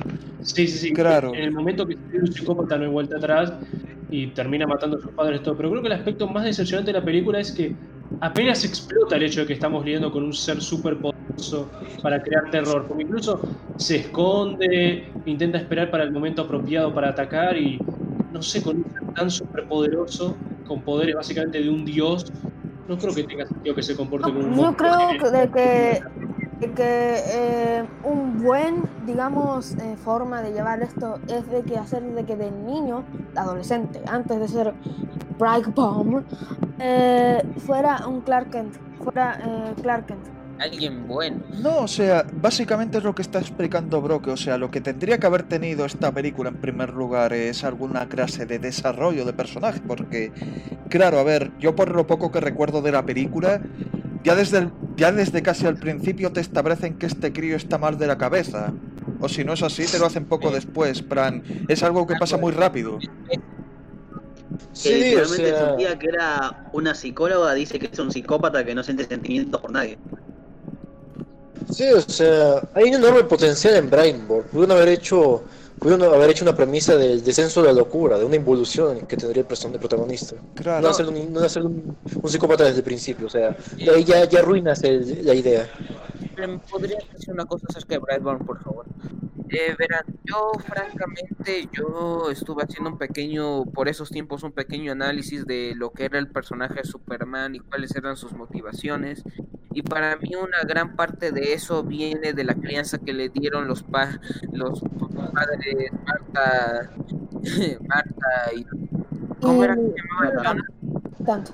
Eh, yo francamente, en base a lo que yo vi de los padres de Brandon Byers, así eh, que creo que se llamaba. Aún Yo no no- había muchas razones para que el guagua le saliera tan mal. Y si me pones de que es que la propia especie del chico, su naturaleza es así, para mí le quitas mucho impacto. Porque es como Eh. decir, el chico ya era malo. Es que por eso digo, eh, hubiera sido perfecto argumentativamente de que en vez de ser un niño ya social, de que sea como Cla- Clark Kent era, pero no era desagradable, ¿saben a lo que me refiero? Sí, Sí, no, ese, Eh, ese también en parte, si yo no hablé del hecho de que es una transformación real, es el hecho de que pasamos tan, tan poco tiempo conociendo a Brandon antes que se convierta en ese monstruo, antes que empiece el plan de conquista planetaria y empiece a destruir todo, que realmente no te llegas a encariñar con el personaje para nada. O sea, no, no le a cariño, no a sentís lástima por él, ahí está el punto, no sentís empatía por él cuando se convierte en ese monstruo. Encima. si yo, eh, Sí, continúa, bro, que prosigue. perdón. No, no, pr- prosigue, perdón. Ah, bueno, eh, de que eh, hubiera tenido, como lo he dicho anteriormente, de que fuera bueno. Y de, aparte hubiera tenido más sentido la escena de cuando tira a su madre. La, la Yo creo que la escena más, eh, digamos que la que me dejó así, eh, decirlo así, inquieto, eh, cuando, cuando, sí, cuando sentía miedo. Fue, fue cuando eh, el avión ya está caído y vemos el signo de Brightmore eh, a, a Brandon en una, en, en una cabina médica comiendo galletas como si nada. Esa, esa escena, pero, pero que me puse los pelos de punta. Eh, esa, eso era lo que quería ver en la película, un niño de que, como Superman, exacto, contraria a Superman. Superman, no sé, eh, eh, Superboy en este caso, eh, de que eh, Clark es tranquilo y como igual que, Brandon, pero y de que super, y como Superboy en este caso es más heroico, más eh, debería ser su hermano, de que Brandon sea, o sea, Brandon sea completamente lo contrario, de que sea una completa bestia, lo cual era lo que quería ver en la película. Pero eh, no sucedió. No, eh, ¿sabes cuál creo también que es el problema que tiene la película en lo que respecta a desarrollo de, de la historia y personajes también? Que los padres, bueno, no diría que son, no diría que eran malos padres, diría que eran directamente subnormales, porque a ver, tener estos dos, dos ejemplos en mente, imaginaros de que eres el papá de ese chico, ¿vale? Y quieres acabar con su vida porque, claro, te has dado cuenta de que es un asesino, que es técnica, tiene, tiene técnicamente los poderes de un dios y tienes que quitártelo de encima para salvar a la humanidad. ¿Qué es lo que haces? Pues nada, te lo llevas al bosque, agarras una escopeta, lo envías a mirar flores, porque mira, justamente me acabo de acordar de la subnormalidad de esa escena. Lo envías a mirar flores, agarras la escopeta y le disparas en la cabeza pensando de que, claro, una, esco- una bala, una simple bala lo va a matar. Este que es muy subnormal, porque aparte sabemos de que el padre sabe, ah, de- sabemos de que el padre sabe de que ese niño no es normal, porque no es como que se lo encuentran en- y eh, de que aparte creo, o de, creo, no sé, Creo que ya sabían que la, ma- la nave de él, de él ya la- le hacía daño. Claro. No, no, no, de, de que el papá eh, sabía lo de la podadora, ¿se acuerdan de que una vez metió su mano y la podadora no le hizo nada? Bueno, eh, y, por cierto, que eso es normalidad, ¿quién va a meter su mano en una podadora? ¿Qué, qué, vas a hacer? ¿Qué idea tenías en mente? Eh, ¿La ibas a parar? Porque tener super fuerza no es igual a invulnerabilidad, o sea, solo mira Mister Increíble. No, cosa subnormal. Eh, pero, pero, ahora que mencionas lo subnormal que son, que es la película, ah, como que no, no, puedo, no puedo dejar de pensar que, como que cómo sería una parodia así de esta película, así, así como, los- como, como hicieron los directores de, de Scary Movie, ¿cómo, cómo ellos Sí, par- Frank. parodiarían esta película? Ah, no sab- eh, diría que sería algo en plan el videojuego este de Lego que hicieron de DC Supervillanos, porque ahí dire- directamente ya te meten a, a la sociedad de la injusticia con el Superman malvado, inclusive directamente. Ultraman, Ultraman. Ay. Ultraman, sí, sí, Ultraman, perdón. Ahora que lo pienso, eh, ¿cómo hecho una especie de universo cinematográfico oscuro con versiones psicópatas de la Liga de la Justicia? Porque, Claro, bueno, claro. ponele que de Aquaman me lo imagino una película de terror. Pero un Batman psicópata, una Mujer Maravilla psicópata, un Flash psicópata, ¿cómo ejecutás esas ideas? A ver, técnicamente no pueden, técnicamente no pueden hacerlo porque tengo entendido que la película esta de Brightburn la hizo Sony. así que ellos no tienen los derechos de Batman, Wonder Woman y compañía. Y Pero claro, tampoco tenían los derechos de Superman. ¿Y cómo hicieron esto? eh, sí, buen punto. no, un mago Eh, lo hizo. Pues porque no llamaron a, porque no llamaron a la película Superman, le llamaron con otro nombre. Entonces hagan lo mismo. O sea, solo Ah, miren a los Pero padrinos te mágicos. Literalmente, Batman es una copia del Batman de Alan West y Warner no lo demandó. ¿no? Pero no tenga el nombre y parezca referencia, pasa, ¿no?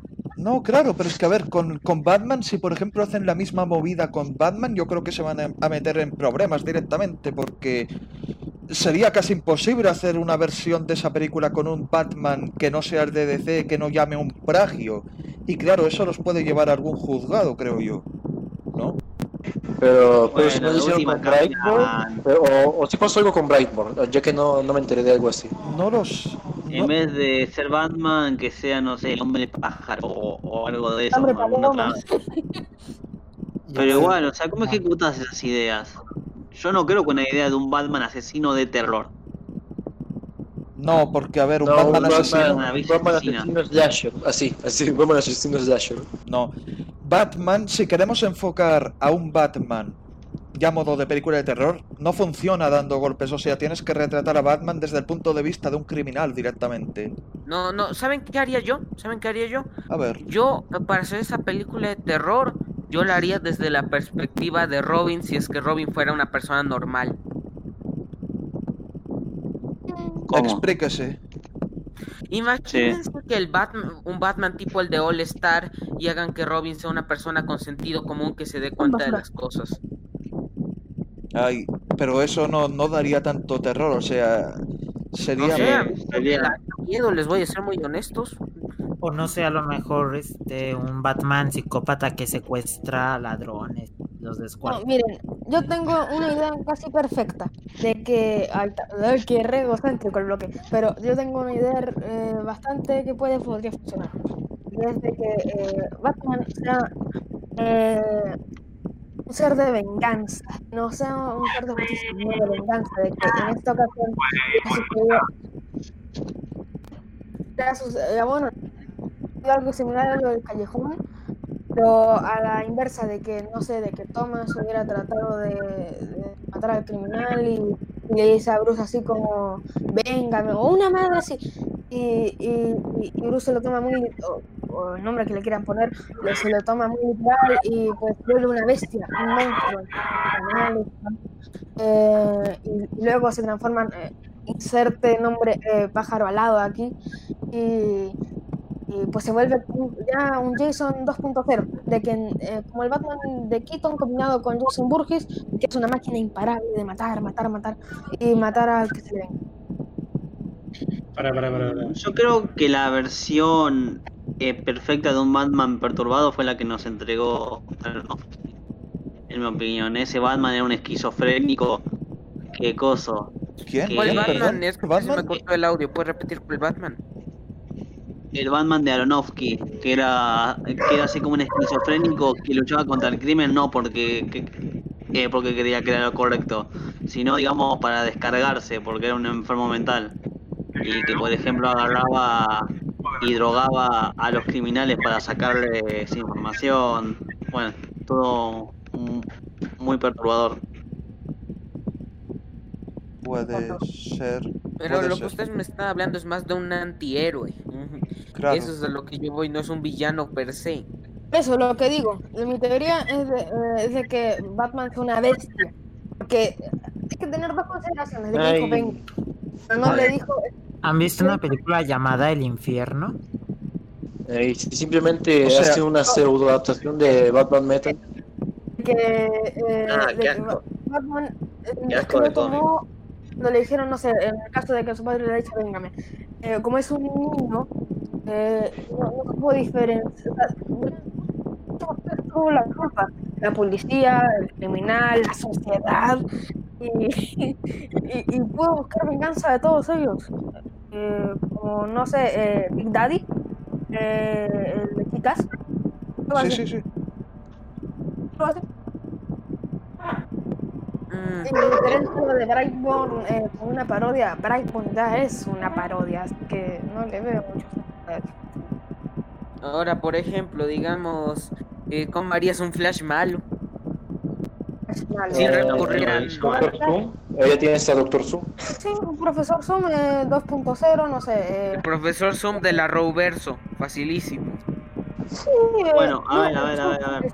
Pero les puedo volver a hacer una pregunta que hice eh, que hice antes.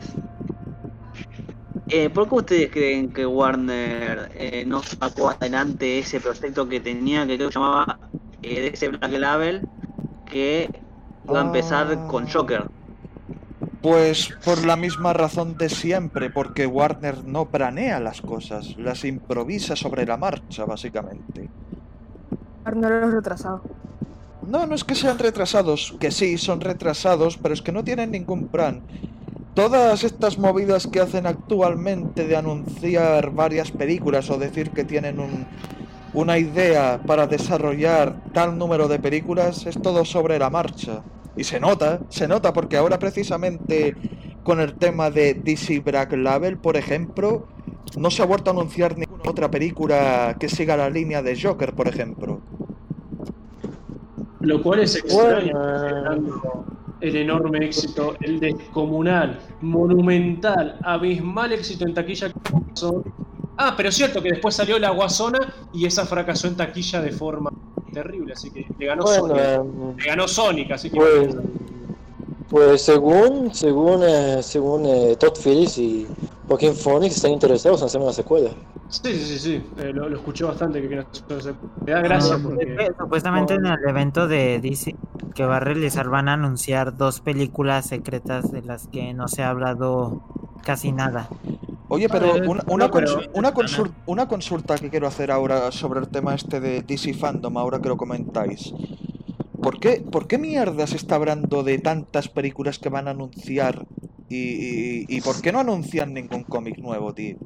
Ahí. Que es, este es posiblemente anuncien películas de paso el cierre de ese cómics. Joe Johnson, usted lo dijo una vez, eh, a la gente que supuestamente se hace fanática de los cómics, no son fanáticos de los cómics. Solo ven las películas y ven un video de, de un youtuber promedio que diga, esto fue una referencia al cómic, esto no, y ya se hacen llamar un fanático de los cómics. ¿Sabes qué me hiciste acordar con eso? Con el tema de los cómics. eh, con el tema de los cómics me hiciste acordar de algo.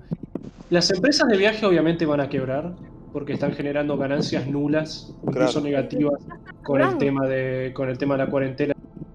Sí, sí. Las del cine también están en problemas porque como no se están estrenando películas y las películas fueron canceladas por este año, también la mayoría de salas de cine van a tener problemas. O sea, no generan ganancias, van a tener problemas enormes y todo el mundo está recurriendo al streaming, su principal competencia, así que van a terminar bastante mal.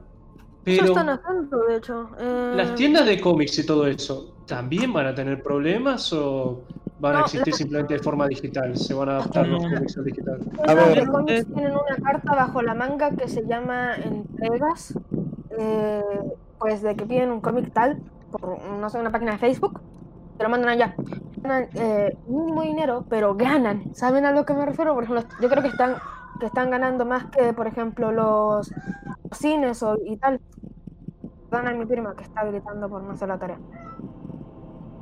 Ah, bueno, referente a lo de qué le pasó a la industria del cómic referente a lo del coronavirus. No, a ver, a ver, Ah. personal, Igual- personalmente, es la única que ha hecho mayores movimientos referentes a eso, siendo uno de esos el de un mayor estreno de cómics en digital. Eso es a lo que Por yo iba. tanto, Se una van a- editorial pequeña llamada Agua, sí, es Agua, am, ha pasado sus cómics en Webtoon, un formato para que se pueda leer en celular. sí, sí, lo conozco, sí, sí. Eh, Ese por el formato las donde usted puso su cómic de Batichica. Sí, sí, ahí mismo lo subí. las Por cierto, hablando de Batichica, eh, eh, ¿usted sabía que la nueva película eh, de Batgirl, eh, la escritora va a ser la misma que de Birds of Prey? No, no, no, ¿sabéis lo que escuché? no, ¿Sabéis. ¿sabéis lo que sabéis lo que escuché yo? Y esto os va a dar mucho más miedo. Supuestamente la idea con la película de Batman del futuro es hacer la película, pero en vez de hacerla con Terry McGuinness, van a poner a una Batgirl. No. Yes. O sea que el sucesor, o sea que el sucesor de Batman, en lugar de ser Terry, sea Batgirl, Batichica. Básicamente, eso es lo que O sea que escuché. ese, o- o sea que en ese universo Oráculo nunca existió. Si Claro. Batichica, Orden, caballero, orden. Caballeros, sí, sí, caballeros, a ver, respondiendo a lo que dice Spooky sobre la película, por como yo lo veo, por lo que he escuchado, básicamente lo que harían supuestamente es trasladarnos al futuro, a la época Batman Beyond, pero en vez de meter a Terry McGuinness como cualquier persona cuerda haría, meterían a Bárbara Gordon de por medio, o a otro personaje original, no lo sé. No lo sé. Es que esto, la idea de que el Batman futuro. Pero eso, eso plantea un problema que es bastante grave porque cambia por completo lo que sería la historia clásica de Batman. Porque Claro. si Batman ya está viejo y está a punto de retirarse, al punto de considerar nombrar un sucesor, que en la historia original Batman del futuro era Terry. Claro. Y elige a Batichica. Eso quiere decir que Gordon y que Gordon tuvo a Batichica de mucho más o que es otro Gordon, porque eso también plantea un problema, porque que A ver, porque podría ser la situación, verán, podría ser que más o menos Gor- que Gordon fuera, hubiera conocido a Batman cuando ya estuviera ya empezando su época de capa caída como como agente policía normal y que recién ahí por ahí esté decomisionado. No, no, no, a ver, a ver, a ver. Tomemos en cuenta los hechos, a ver. Supuestamente, con la movida esta de Batman del futuro, versión mujer, lo que harían es ignorar las películas de Schumacher y mantener las otras dos de Burton. O sea, Batman del 89 y Batman vuelve, básicamente. Y en esas películas, Gordon ya era bastante viejo. Así que por lo que yo imagino, si tomamos en cuenta lo que está diciendo Spooky, lo que yo imagino que harán es decir, yo que sé, que Bárbara Gordon, si es que llega a ser Bárbara Gordon, claro, Es nieta. claro, sería una nieta. Si es que van por Bárbara, porque a lo mejor van por Carrie Kerry, ¿sabéis? No, eh, quería dar un ejemplo Ah, eso esto. sabíamos. Eh, Carter Pero- Kerry sería mil veces mejor. Carrie Que King iniciara como Ro- que iniciara como Robin en la película y que acabara como Batwoman sería mil veces mejor. Em, Igual, igual es raro, porque me da la impresión, a pesar de que esto está generando bastante mucha anticipación de que, oh, vuelve el Batman clásico de Keaton, de que va a ser otra situación como lo que hicieron con el Batman del universo animado en Batimujer, la serie Batimujer, que terminó siendo una excepción terrible, que el tipo fue asesinado 10 minutos después de que apareció. Tengo la impresión de que va a ser algo así. mira, eh, básicamente si... Bueno, Broque, eh, ¿qué quieres decir, Broque? Perdón. Eh, va a ser cortito, de que de, de- de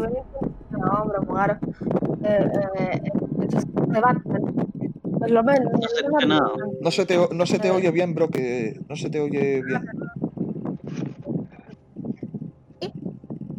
A ver, abra, abra, di algo. No, no se te oye. pero Ahora- di algo, a ver, di algo otra vez. No, Hola. no. Ahora sí, ahora sí, ahora sí.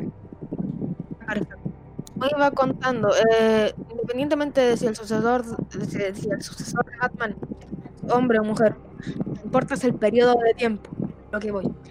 Eh, si quieren buscar una época Batman, del futuro, con un Bruce eh, pues es Terry McGuinness, pero si quieren buscar no sé, un sucesor eh, de que Batman haya muerto no hace un año, eh, ya como 10 años de combatir el crimen, ese lapso de tiempo, por así decirlo, ahí no, eh, veo más factible, no sé, una Batwoman, una Carrie Kelly, una, eh, una Bat Batgirl eh, o, o un Ricardo Tapia o un Tim Drake. Veo más, Ricardo Tapia. Perdón, ¿Sabes qué lo peor? Creo que todavía le siguen diciendo Ricardo en algunos doblajes. Sí, en los doblajes le siguen diciendo A ver, a ver, Tapia, dejen, dejen, dejen, caballeros, en- orden, orden, caballeros, dejen, ter- dejen terminar, más. dejen terminar a Broque un segundo, por favor. De hecho, doblaje venezolano.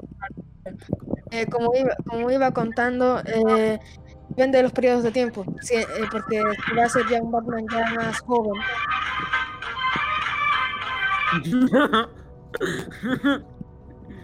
Crítica en serio, ¿qué, miras? ¿Qué miras en YouTube, tío? Porque primero era un programa de cocina y ahora es música, tío. Ah, era, la, No, era- no, era música de, Pu- de Putin caminando. Sí. El Putin ancho. El Putin ancho. White Putin. No, pero Por a, ver, ya- a ver, ya. Como Eh, iba preguntando. Eh, pues depende de los lapsos de tiempo. Si va a ser una versión más temprana del sucesor de Batman, ya, sus, sus sidekicks, ¿no? Pero si hace una versión futura, eh, como no hay más existencias, hasta donde yo sé, de un Batman del futuro, Terry. Pero no entiendo lo que quieren hacer Oigan, con y si Bárbara. por ¿Qué ejemplo, quieren? digamos el ejemplo que simplemente le hacen un gender bender a Terry, por ejemplo, Mira- que mantenga el apellido McGuinness, pero que sea con cualquier otro nombre y sea mujer, ¿qué pasaría en ese Mira? Kirlian, Es más mi- probable que sea ¿Quién negro antes de que sea mujer. Kirlian, mira, os voy a ser, ¿Puedo levantar la mano? os voy a ser sinceros a todos. A ver, Broke, Spooky, Orejan, Squeak, Andrés, Critic, Kirlian, os voy a ser sinceros. Creo que, que todo esto es querer complicarse la vida por querer complicarse la vida, pero con ganas, tío, porque... A ver, yo, yo estoy tratando de yo estoy tratando de comprender la movida de, de Warner Bros. tomando en cuenta si esto llega a ser real o no. ¿Por qué coño harías una película de Batman Beyond sin Terry, tío? ¿Qué, eh, ¿Por qué? Las ¿Por qué? agendas, ¿Por las qué? agendas. Las Es lo agendas. mismo de por qué hayas una película que estar Menso. superhéroe con Harley Quinn y sin y sin Batgirl. Joker. Es que son ganas de querer, es que son ganas de querer joder a un producto porque sí, tío, porque a ver, llevamos años.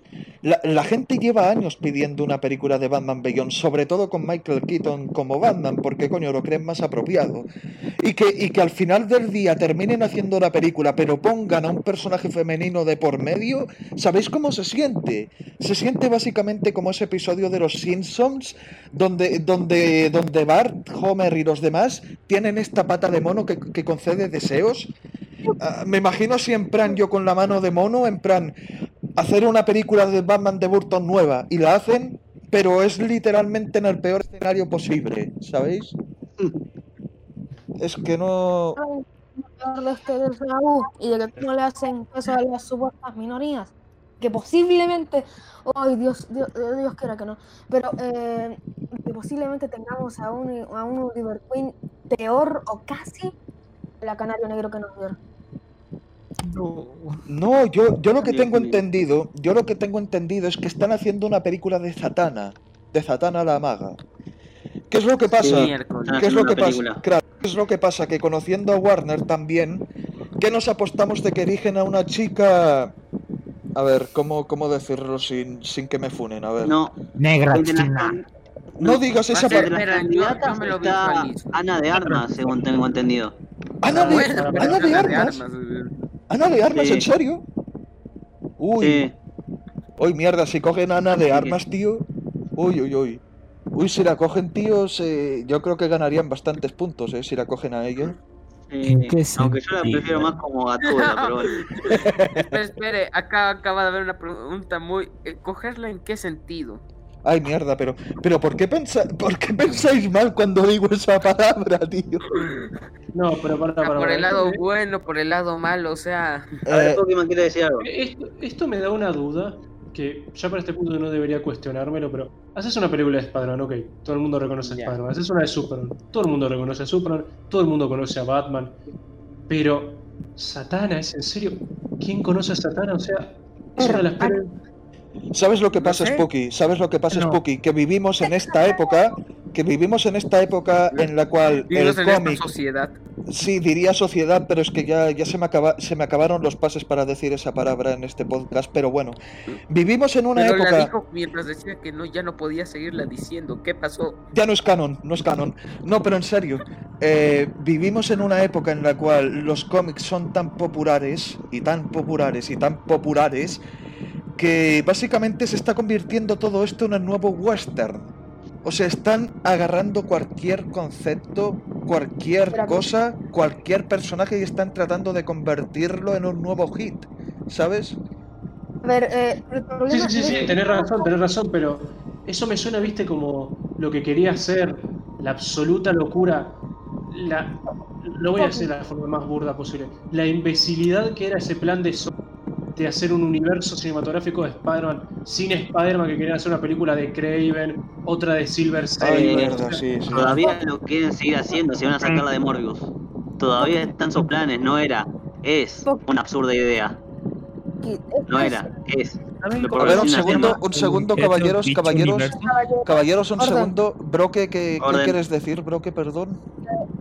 Ah, Spocky, ¿me escuchan? Sí, sí. Que esta es la cuestión, de que Satana no es un mal personaje, es muy bueno de hecho. Yo- Eh, yo en no el lo niego. Eh, eh, pero es que ni siquiera hemos tenido una película de Flash, ni de Flash, ni de Linterna Verde. Bueno, una, pero es pésima. O de Una Superman. buena. Una secuela de Man of Steel, que tanto quiere Eder, yo no, pero si quiere tanto Eder, bueno, no importa. Eh, de que no hemos tenido nada de eso, y de una de Satana. De que hasta me esperaría que sacaran una de Sandman, que no me molestaría porque Wesley Collins me encanta. Wesley Collins eh, No, claro, es un. No. Perdón, perdón. pero eh, Wesley Dodds me encanta, pero no por eso me voy a alegrar de que aún no saquen una película de Flash. No, Ese es el problema, como digo, va, va a terminar muriendo, igual que el Western. no, Pero claro. Creo, creo que sé por dónde va Broque y es que, claro, es, es una opinión bastante comprensible dada el panorama porque, a ver, considerando que Warner tiene problemas para adaptar al Joker, por ejemplo, al Joker como Dios manda, ¿qué nos hace pensar que Warner va a tener los ovarios o los cojones necesarios para adaptar a un personaje como Zatanna como, como, como se requiere? Para, para para mí saber... la era de, de- la era de hacer buenas adaptaciones tipo para presentar a una generación entera a un nuevo público un personaje como se debe como lo que pasó en Batman del 89 eh, las prim- la primera película de Superman la primera de San Raimi para que eso vuelva a pasar yo creo que tiene que haber un milagro No, ¿sabes, ¿sabes lo que tiene que pasar? Para que algo como aquello vuelva a ocurrir, primero que nada las películas de los cómics tendrían que estar muertas todas. O sea, la moda esta tendría que estar muerta.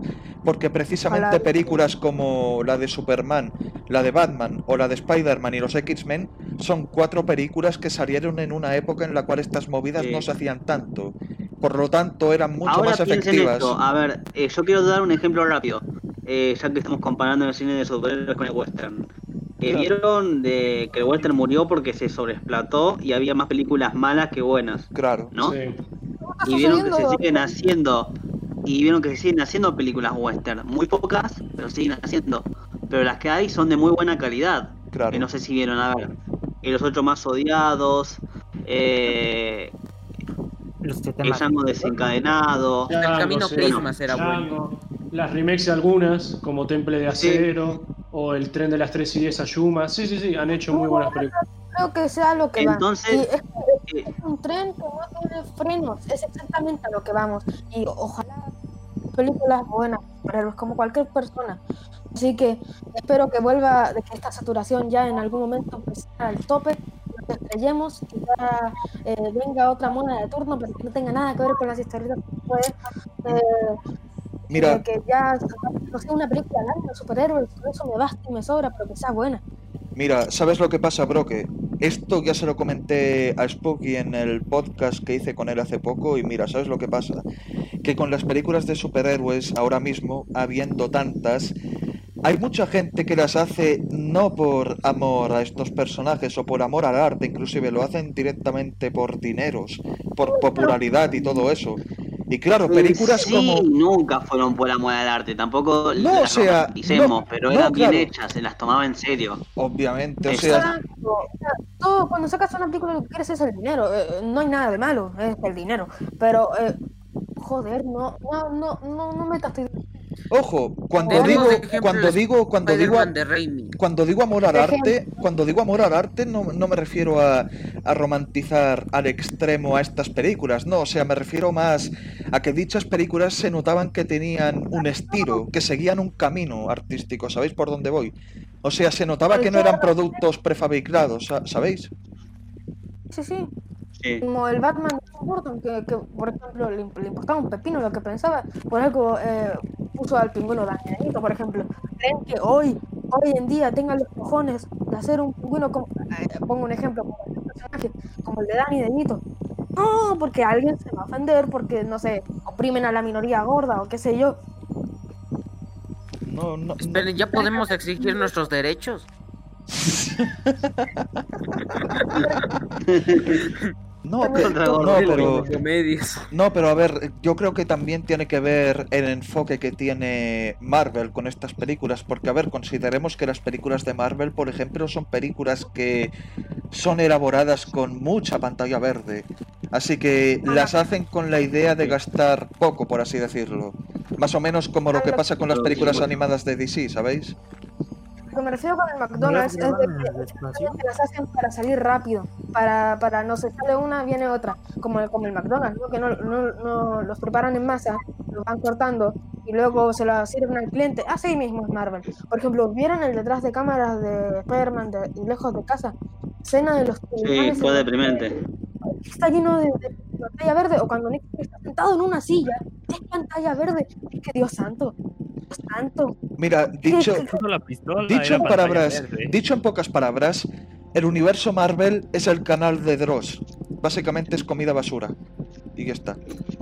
Sí. A, ex- a excepción quizás de algún que otro producto que destaque un poquito por encima del resto. Ya sea como por ejemplo Infinity War, por ejemplo, o la primera de Iron Man, por ejemplo. Civil ¿eh? War. O el primer Sí, sí, Civil War también, o Winter Soldier. Soldado del Invierno. Guardianes de la Galaxia, Guardianes de la Galaxia 1 y 2, especialmente la 2. Bien. Civil War. ¿Y consideran la de un Hulk muy algo buen ejemplo como es una película coral. Eh, es que no, eh, por algo es, No, la verdad está bien valorado. porque no, ah, no, no hizo nada. Eh, salió igual de como la no, no hizo nada. Ya está, Mm. en dos pasos. Cortando LOL. Igual convengamos en algo. Con el éxito de lo que fue en el universo cinematográfico de Marvel, todo el mundo, y de las peores formas posibles, fracasando miserablemente en cada uno de los intentos, intenta crear su universo cinematográfico. Desde DC, apresurándolo tanto al punto de que faltaban como 5 o 6 películas para introducir a todos los personajes, o hasta la gente que está detrás de las películas del conjuro que quiere crear su propio universo cinematográfico. ¿Sabes? O el Ya- Dark ya- ¿Quieres Las escuchar? Sí, pero. ¿Queréis escuchar? haciendo bastante bien dentro de todo. ¿Queréis escuchar una tragedia? ¿Queréis escuchar una tragedia, pero de las tragedias, tragedias, tragedias nivel. Dark Pragueis? ¿Sí? ¿no? A ver, tomemos en cuenta de que toda esta moda de los universos expandidos, técnicamente hablando, comenzó con las películas de los monstruos en blanco y negro. Bran Frankenstein, el hombre lobo, el hombre invisible, Drácula y tal. Ahora técnicamente se ha modernizado gracias a Marvel, en parte. Pero ¿qué es lo que pasa? Que precisamente como mencionaba Spooky, hay algunos que tratan de imitar ese éxito. Y precisamente uno de esos supuestos imitadores fueron los de Universal, que querían construir Sí, un... Con la nefasta movia. Exactamente, exactamente. Tenían planes para películas del hombre invisible, de Frankenstein, del hombre lobo, pero a la momia le fue Ah, tan que mal. hicieron fotos con el sí Que yo me acuerdo que hicieron fotos con el cast, que la presumían de no, este es el cast que va a dirigir el nuevo universo que estamos haciendo, qué sé yo. Sí, sí. Y hasta le crearon un, un logo propio. Un loco. ¿Cuál estaba? Sí. Dime, bro, que Si lo dime. piensan, el universo de ¿Algo más, no? monstruos moderno, entre comillas, iba a iniciar con Drácula, la historia jamás contada. Eh, ¿Me hablas a mí? Lo que me estabas hablando. No, no, no, entendí a alguien me estaba hablando y dije que alguien me estaba hablando y le pregunté. Sí, sí, o sea, hablando. yo, yo le pregunté a Bro que si estaba diciendo algo, porque claro, eh, entre que Ah, estaban no. ahora... Ah, ah, no. Estaba diciendo de que el, el Darkverse eh, tiene un buen logo y de que me hubiera... ¡Ay, miren ese logo tan ricolino que... Uy. No llegó nada.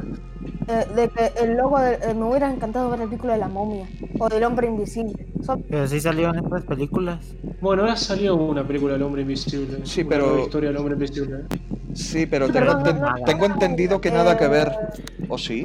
Ah, no, es una historia completamente nueva. Según tengo entendido, es una historia completamente nueva. la- Todavía tengo que verla. Suena bastante interesante lo que hicieron. La no película la veas, del no la hombre veas, invisible, favor, no la básicamente es que ya, ya la tenían hecha y no se podían hacer A ver, podemos... Lo que intentan hacer con la nueva adaptación de El Hombre Invisible es como hacerla más realista.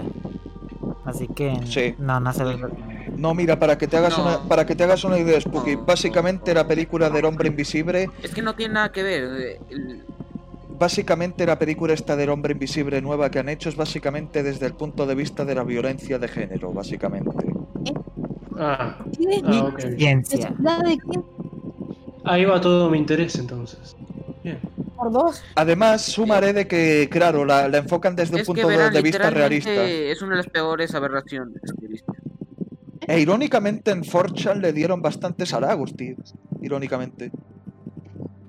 Es que en sí no está como tan mal. contando, O sea, hay eh, cosas creo que me peores. equivoqué de adaptación de la momia, porque me no me refiero a esa momia, sino me refiero a la momia clásica, a la, a la que salía del sarcófago y tiene un montón de vendas. A esa me refiero, a esa momia. Esa Mira. momia me encanta, porque es lo invisible. La otra momia no me gusta. Mira, Broque, mira, eh, una consulta, Carborotas. ¿Podemos coincidir todos, o la mayoría supongo, en que Van Helsing, la película con Hugh Jackman, fue lo mejor que tenía que ofrecer el género en este siglo directamente? Porque desde Van Helsing no ha salido... Mm, Fue técnicamente un super mega No sé si era crossover. una buena película. Era como una película de esas domingueras que está buena para pasar el rato, pero no sé si era muy. ¿Sabes cómo la eh, veo Que yo? gozara de calidad. ¿Sabes cómo la veo yo? Básicamente la veo como un espectáculo en plan Freddy vs. Jason o, o la supuesta King Kong vs. Godzilla. Era, era lo que digo, un super crossover. Ahí te salía Drácula, Igual, las tres novias, Frankenstein, el hombre lobo.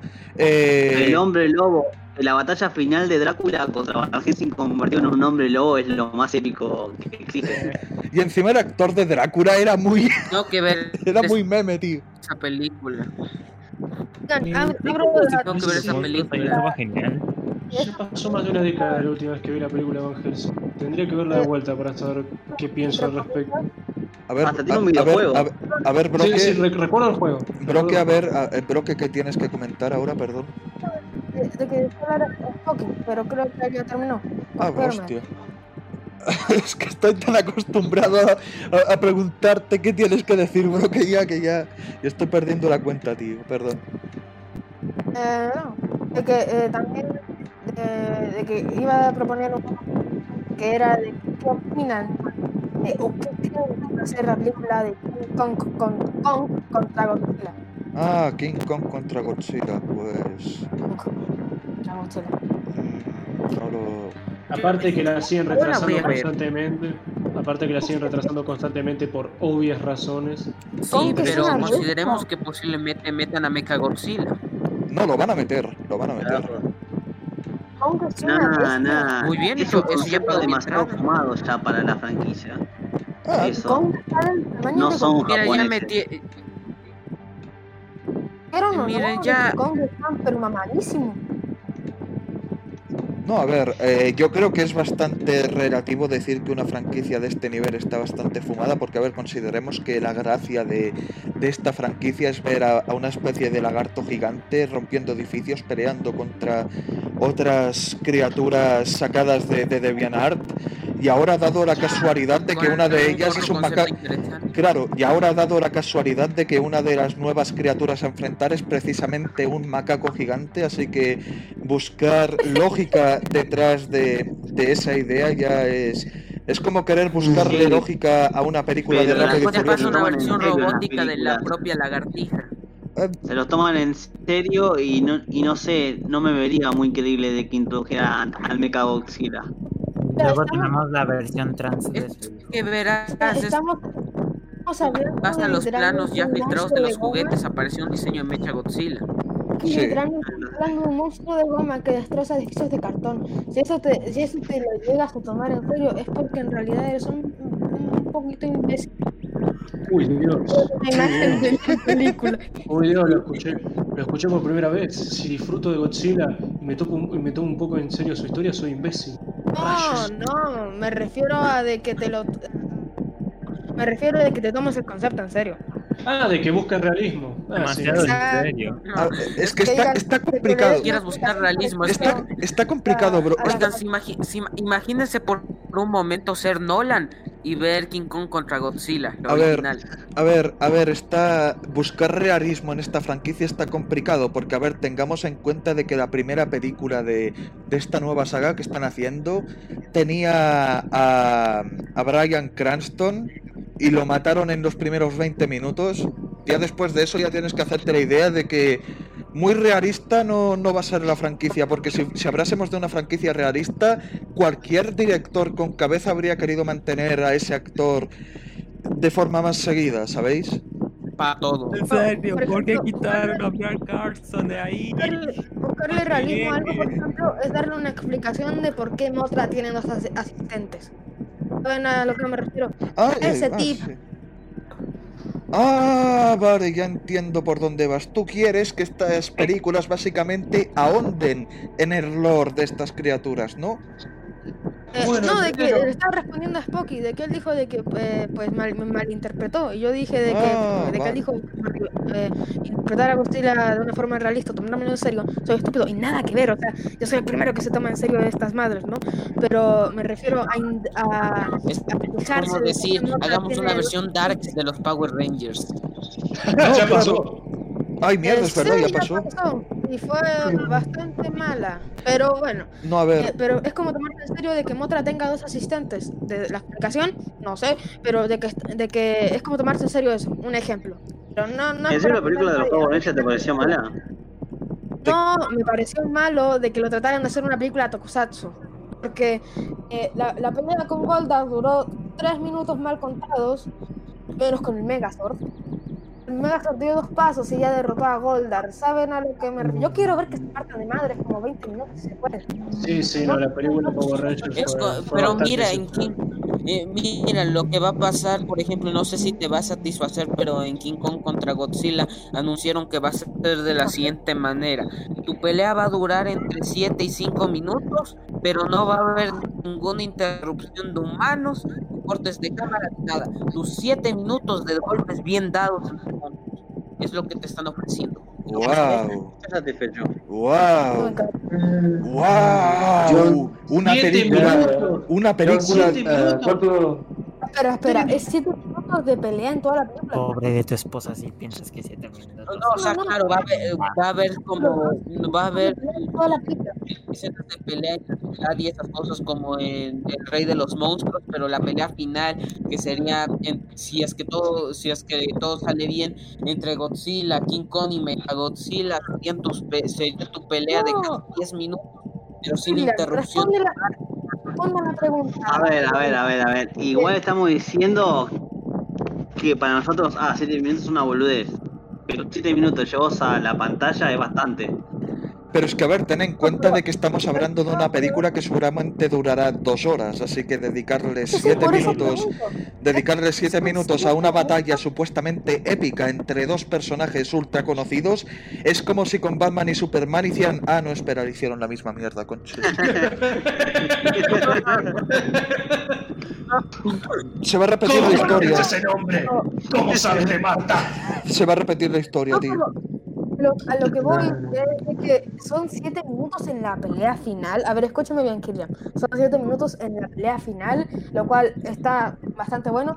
O, eh, y de que en el resto de la película hay pequeños enfrentamientos, no sé cómo. A eh, ver, a ver, según, según verán, es que aún la misma persona que nos filtró lo que era el rey de los monstruos, muy buena parte de la película mencionó lo siguiente. Él en sus investigaciones encontró que iba a aparecer Mechagodzilla, que la cabeza de, de Ghidorah iba a ser importante y que verdad que siempre las peleas se alargaban en, en las anteriores películas porque metían entre medio escenas de humanos, ¿verdad? Ah, pero no me ha Esa era su forma de aumentar más tiempo. Ahorita lo que van a hacer es que te van a dar tus enfrentamientos ahí apartes en las cestas y que la pelea final sea todo de corrido. Solo habrá un enfrentamiento de 2 horas con, con 30 minutos, solo van a ver No, te digo que habría, a ver cuántos enfrentamientos hubo en El Rey de los Monstruos. Uno, No sé. dos, tres, como cuatro, cinco. No sé, contamos cuando King Ghidorah básicamente agarró. Eh, cuando lo agarró y lo convirtió en su súbdito. Ya, cuenta sí, con- sí, eso cuenta, ya, contemos eso, más o menos en la película habría de mínimo cuatro o cinco enfrentamientos más, con el final durando de largo. Ah, sí, ya, ya, ya me doy por satisfecho. Ay, de eh, Jason, eh, ¿cuánto, ¿yo cuánto llevamos? Pues mira, honestamente, horas, llevamos, sí, llevamos casi tres horas y 20 minutos ya, casi. Ay, carajo. Bueno. Si, si mejor lo dejamos aquí, creo que no creo que, que no creo que, sea- que sea sano. Sí, no, creo que es momento Sí, de yo creo que no- no sí, sí. creo que... con buenos temas. Sí, estuvo, yo diría que estuvo pasable, en plan cuando Bob Esponja y Patricio estaban celebrando por haber salvado la ciudad y de fondo estaba todo fondo de bikini súper destruido en llamas y tal, pero creo que creo que ha salido todo decente.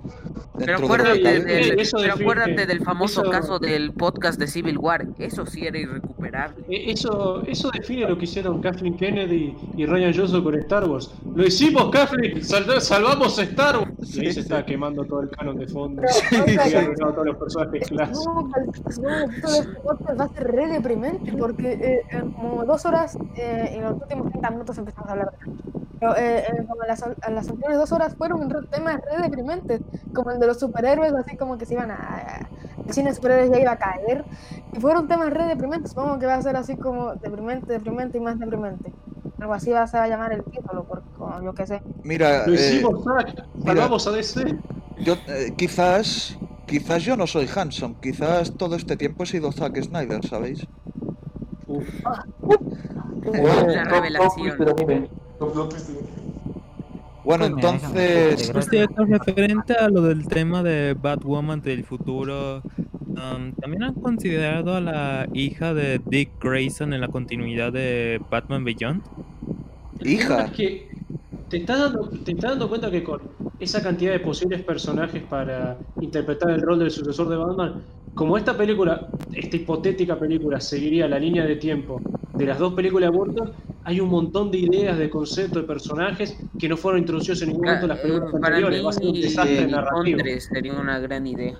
A ver, eh, yo me voy a sentir contento con que no hagan una especie de Iron Man a lo Batman mira, con el eh, con coso. mira oreja, con. Mira, Oreja, yo voy a zanjar, personalmente voy a zanjar el tema de, de Barton con Batman Beyond. Mira, lo que tienen que hacer Warner es dejarse de, de- de tonterías y, por un lado, hacer la película de Batman Beyond con Terry, así tal cual, con Terry, y por el otro lado, para abrir un hueco entre Batman Vuelve y Batman Beyond, producir un cómic. Bueno, que esto lo haga DC, obviamente, pero que produzcan un cómic de una vez, ambientado en el universo Barton, entre Batman Beyond y Batman Vuelve, y que ahí ya hagan lo, lo- lo que quieran, que exploten el tema de por qué el Joker de Jack Nicholson sigue vivo, si quieren. Porque, claro, ahora con el Oiga, tema de la crisis sigue vivo. No estará, pero no está, no les estará pidiendo mucho, porque si ya estamos pidiendo tanto para eso, de paso decimos que me contraten, que le contraten a ustedes. escritor. Mira, creo que después de que nos hayan entregado más de cinco películas de mierda, estamos en nuestro derecho de pedir un poco de caridad, creo. Creo. Ah, Realmente. creo no sé ustedes si Creo, ya, ya, Oiga, cuan- pe- ya, ya cuando Warner y DC, o las dos, empiecen a entregar productos de caridad como Dios manda, ya entonces mm, personas como yo, o yo directamente me voy a callar la boca y ya se acabó. Y, y ya está. Ese día le van a crecer manos. Hanson, Hanson, ¿te acuerdas esa era gloriosa donde lo peor que le pasó a DC en cuanto a adaptaciones cinematográficas, en cuanto a largometrajes, en cuanto a películas, fue que nos quejábamos de los huecos argumentales de, de Dark Knight Rises? ¿Te acuerdas de esa época gloriosa donde Sí. simplemente nos quejábamos de eso y nada más? Y ahora tenemos con, ¡uh! Man of Steel fue mala, ¡uf! Eh, Escuadrón Suicida fue todavía peor, ¡oh por Dios! Liga de la Justicia fue un desastre, ¡no! Batman vs Superman es otro desastre! Sin parar. ¿Te acuerdas? O sea, ¿os, os acordáis?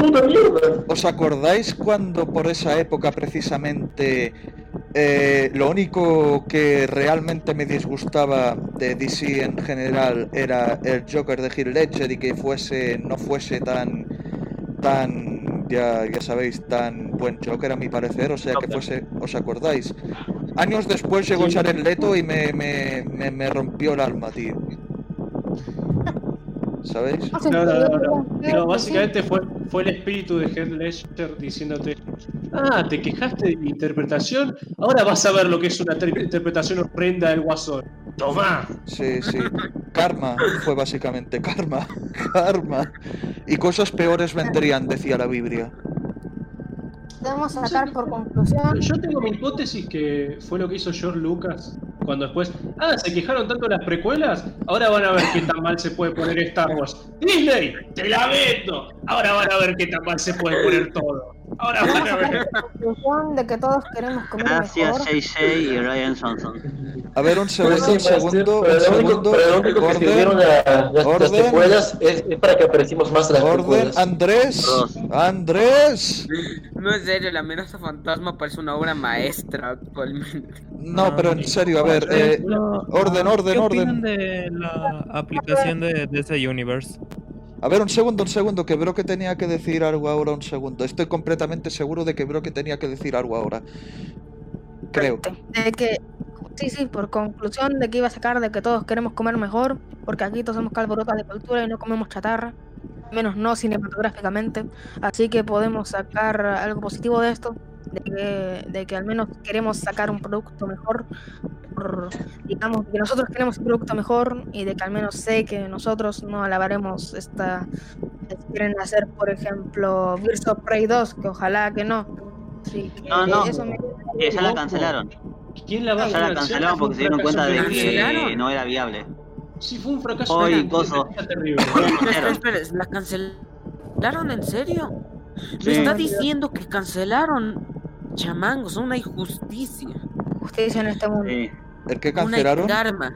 Ya. Eh, la cancelaron, pero a la escritora esa eh, la van a contratar para hacer la nueva película de Piratas del Caribe y para que sea la escritora de Bateker, así que no sé si es justicia eso. Ay, No, Dios, no, ay, Dios. ¿Por qué se tenía que ir Josh Whedon de batir? Chamangos. Hoy, si ahora lo están funando a Josh Whedon, tío, así que. Ahora lo están funando Ah, su- bueno, supuestamente, por lo que hizo con su corte de la Liga de la Justicia, supuestamente. Que supuestamente trataba mal a algunos actores de doblaje o que no escuchaba Sí, sí. sus peticiones, pero claro, la cosa huele un poco a chamusquina cuando descubres de que todos los involucrados están relacionados sí o sí con Zack Snyder. O sea, por ejemplo, uno de ellos es el director de fotografía habitual de Zack Snyder, por ejemplo. Y claro, Oigan, Sí, pero, o sea, y yo creo que en parte es eso, pero también yo, eh, eh, eh, coso, eh, yo ya había escuchado quejas de que se comportaba como un, un cretino en los rodajes de sus películas. Así que yo creo que en parte es verdad, pero también es parte como para promocionar el Snyder Cut. A ver, es muy probable. Es que Recuerden. Haya hecho algo malo. Recuerden, es muy probable, porque acuérdense que durante la filmación de Endgame, muchos actores presentaban quejas y tenían problemas y conflictos con Brie Larson. ¿Y por cuánto apareció la Capitana Marvel en la película? Como por 10 minutos, cuando mucho. 5, 6, 7 minutos. Y ya había problemas. Ah, mierda, Spooky, me acordaste de algo bueno, tío, me acordaste de algo bueno, tío. y Esto Brie va, Lanson estos quiere va- ser director, estos, escritor. no, no, no, esto os va a alegrar el día, creo yo. ¿Sabéis qué personaje acaba de morir en Marvel? Capitana Marvel, que sí. La Capitana Marvel. Hoy es un día feliz para los ¿En serio? Sí, bueno, pero ¿En dónde los cómics? van a necesitar al tercer número. Igual, Os igual, lo juro.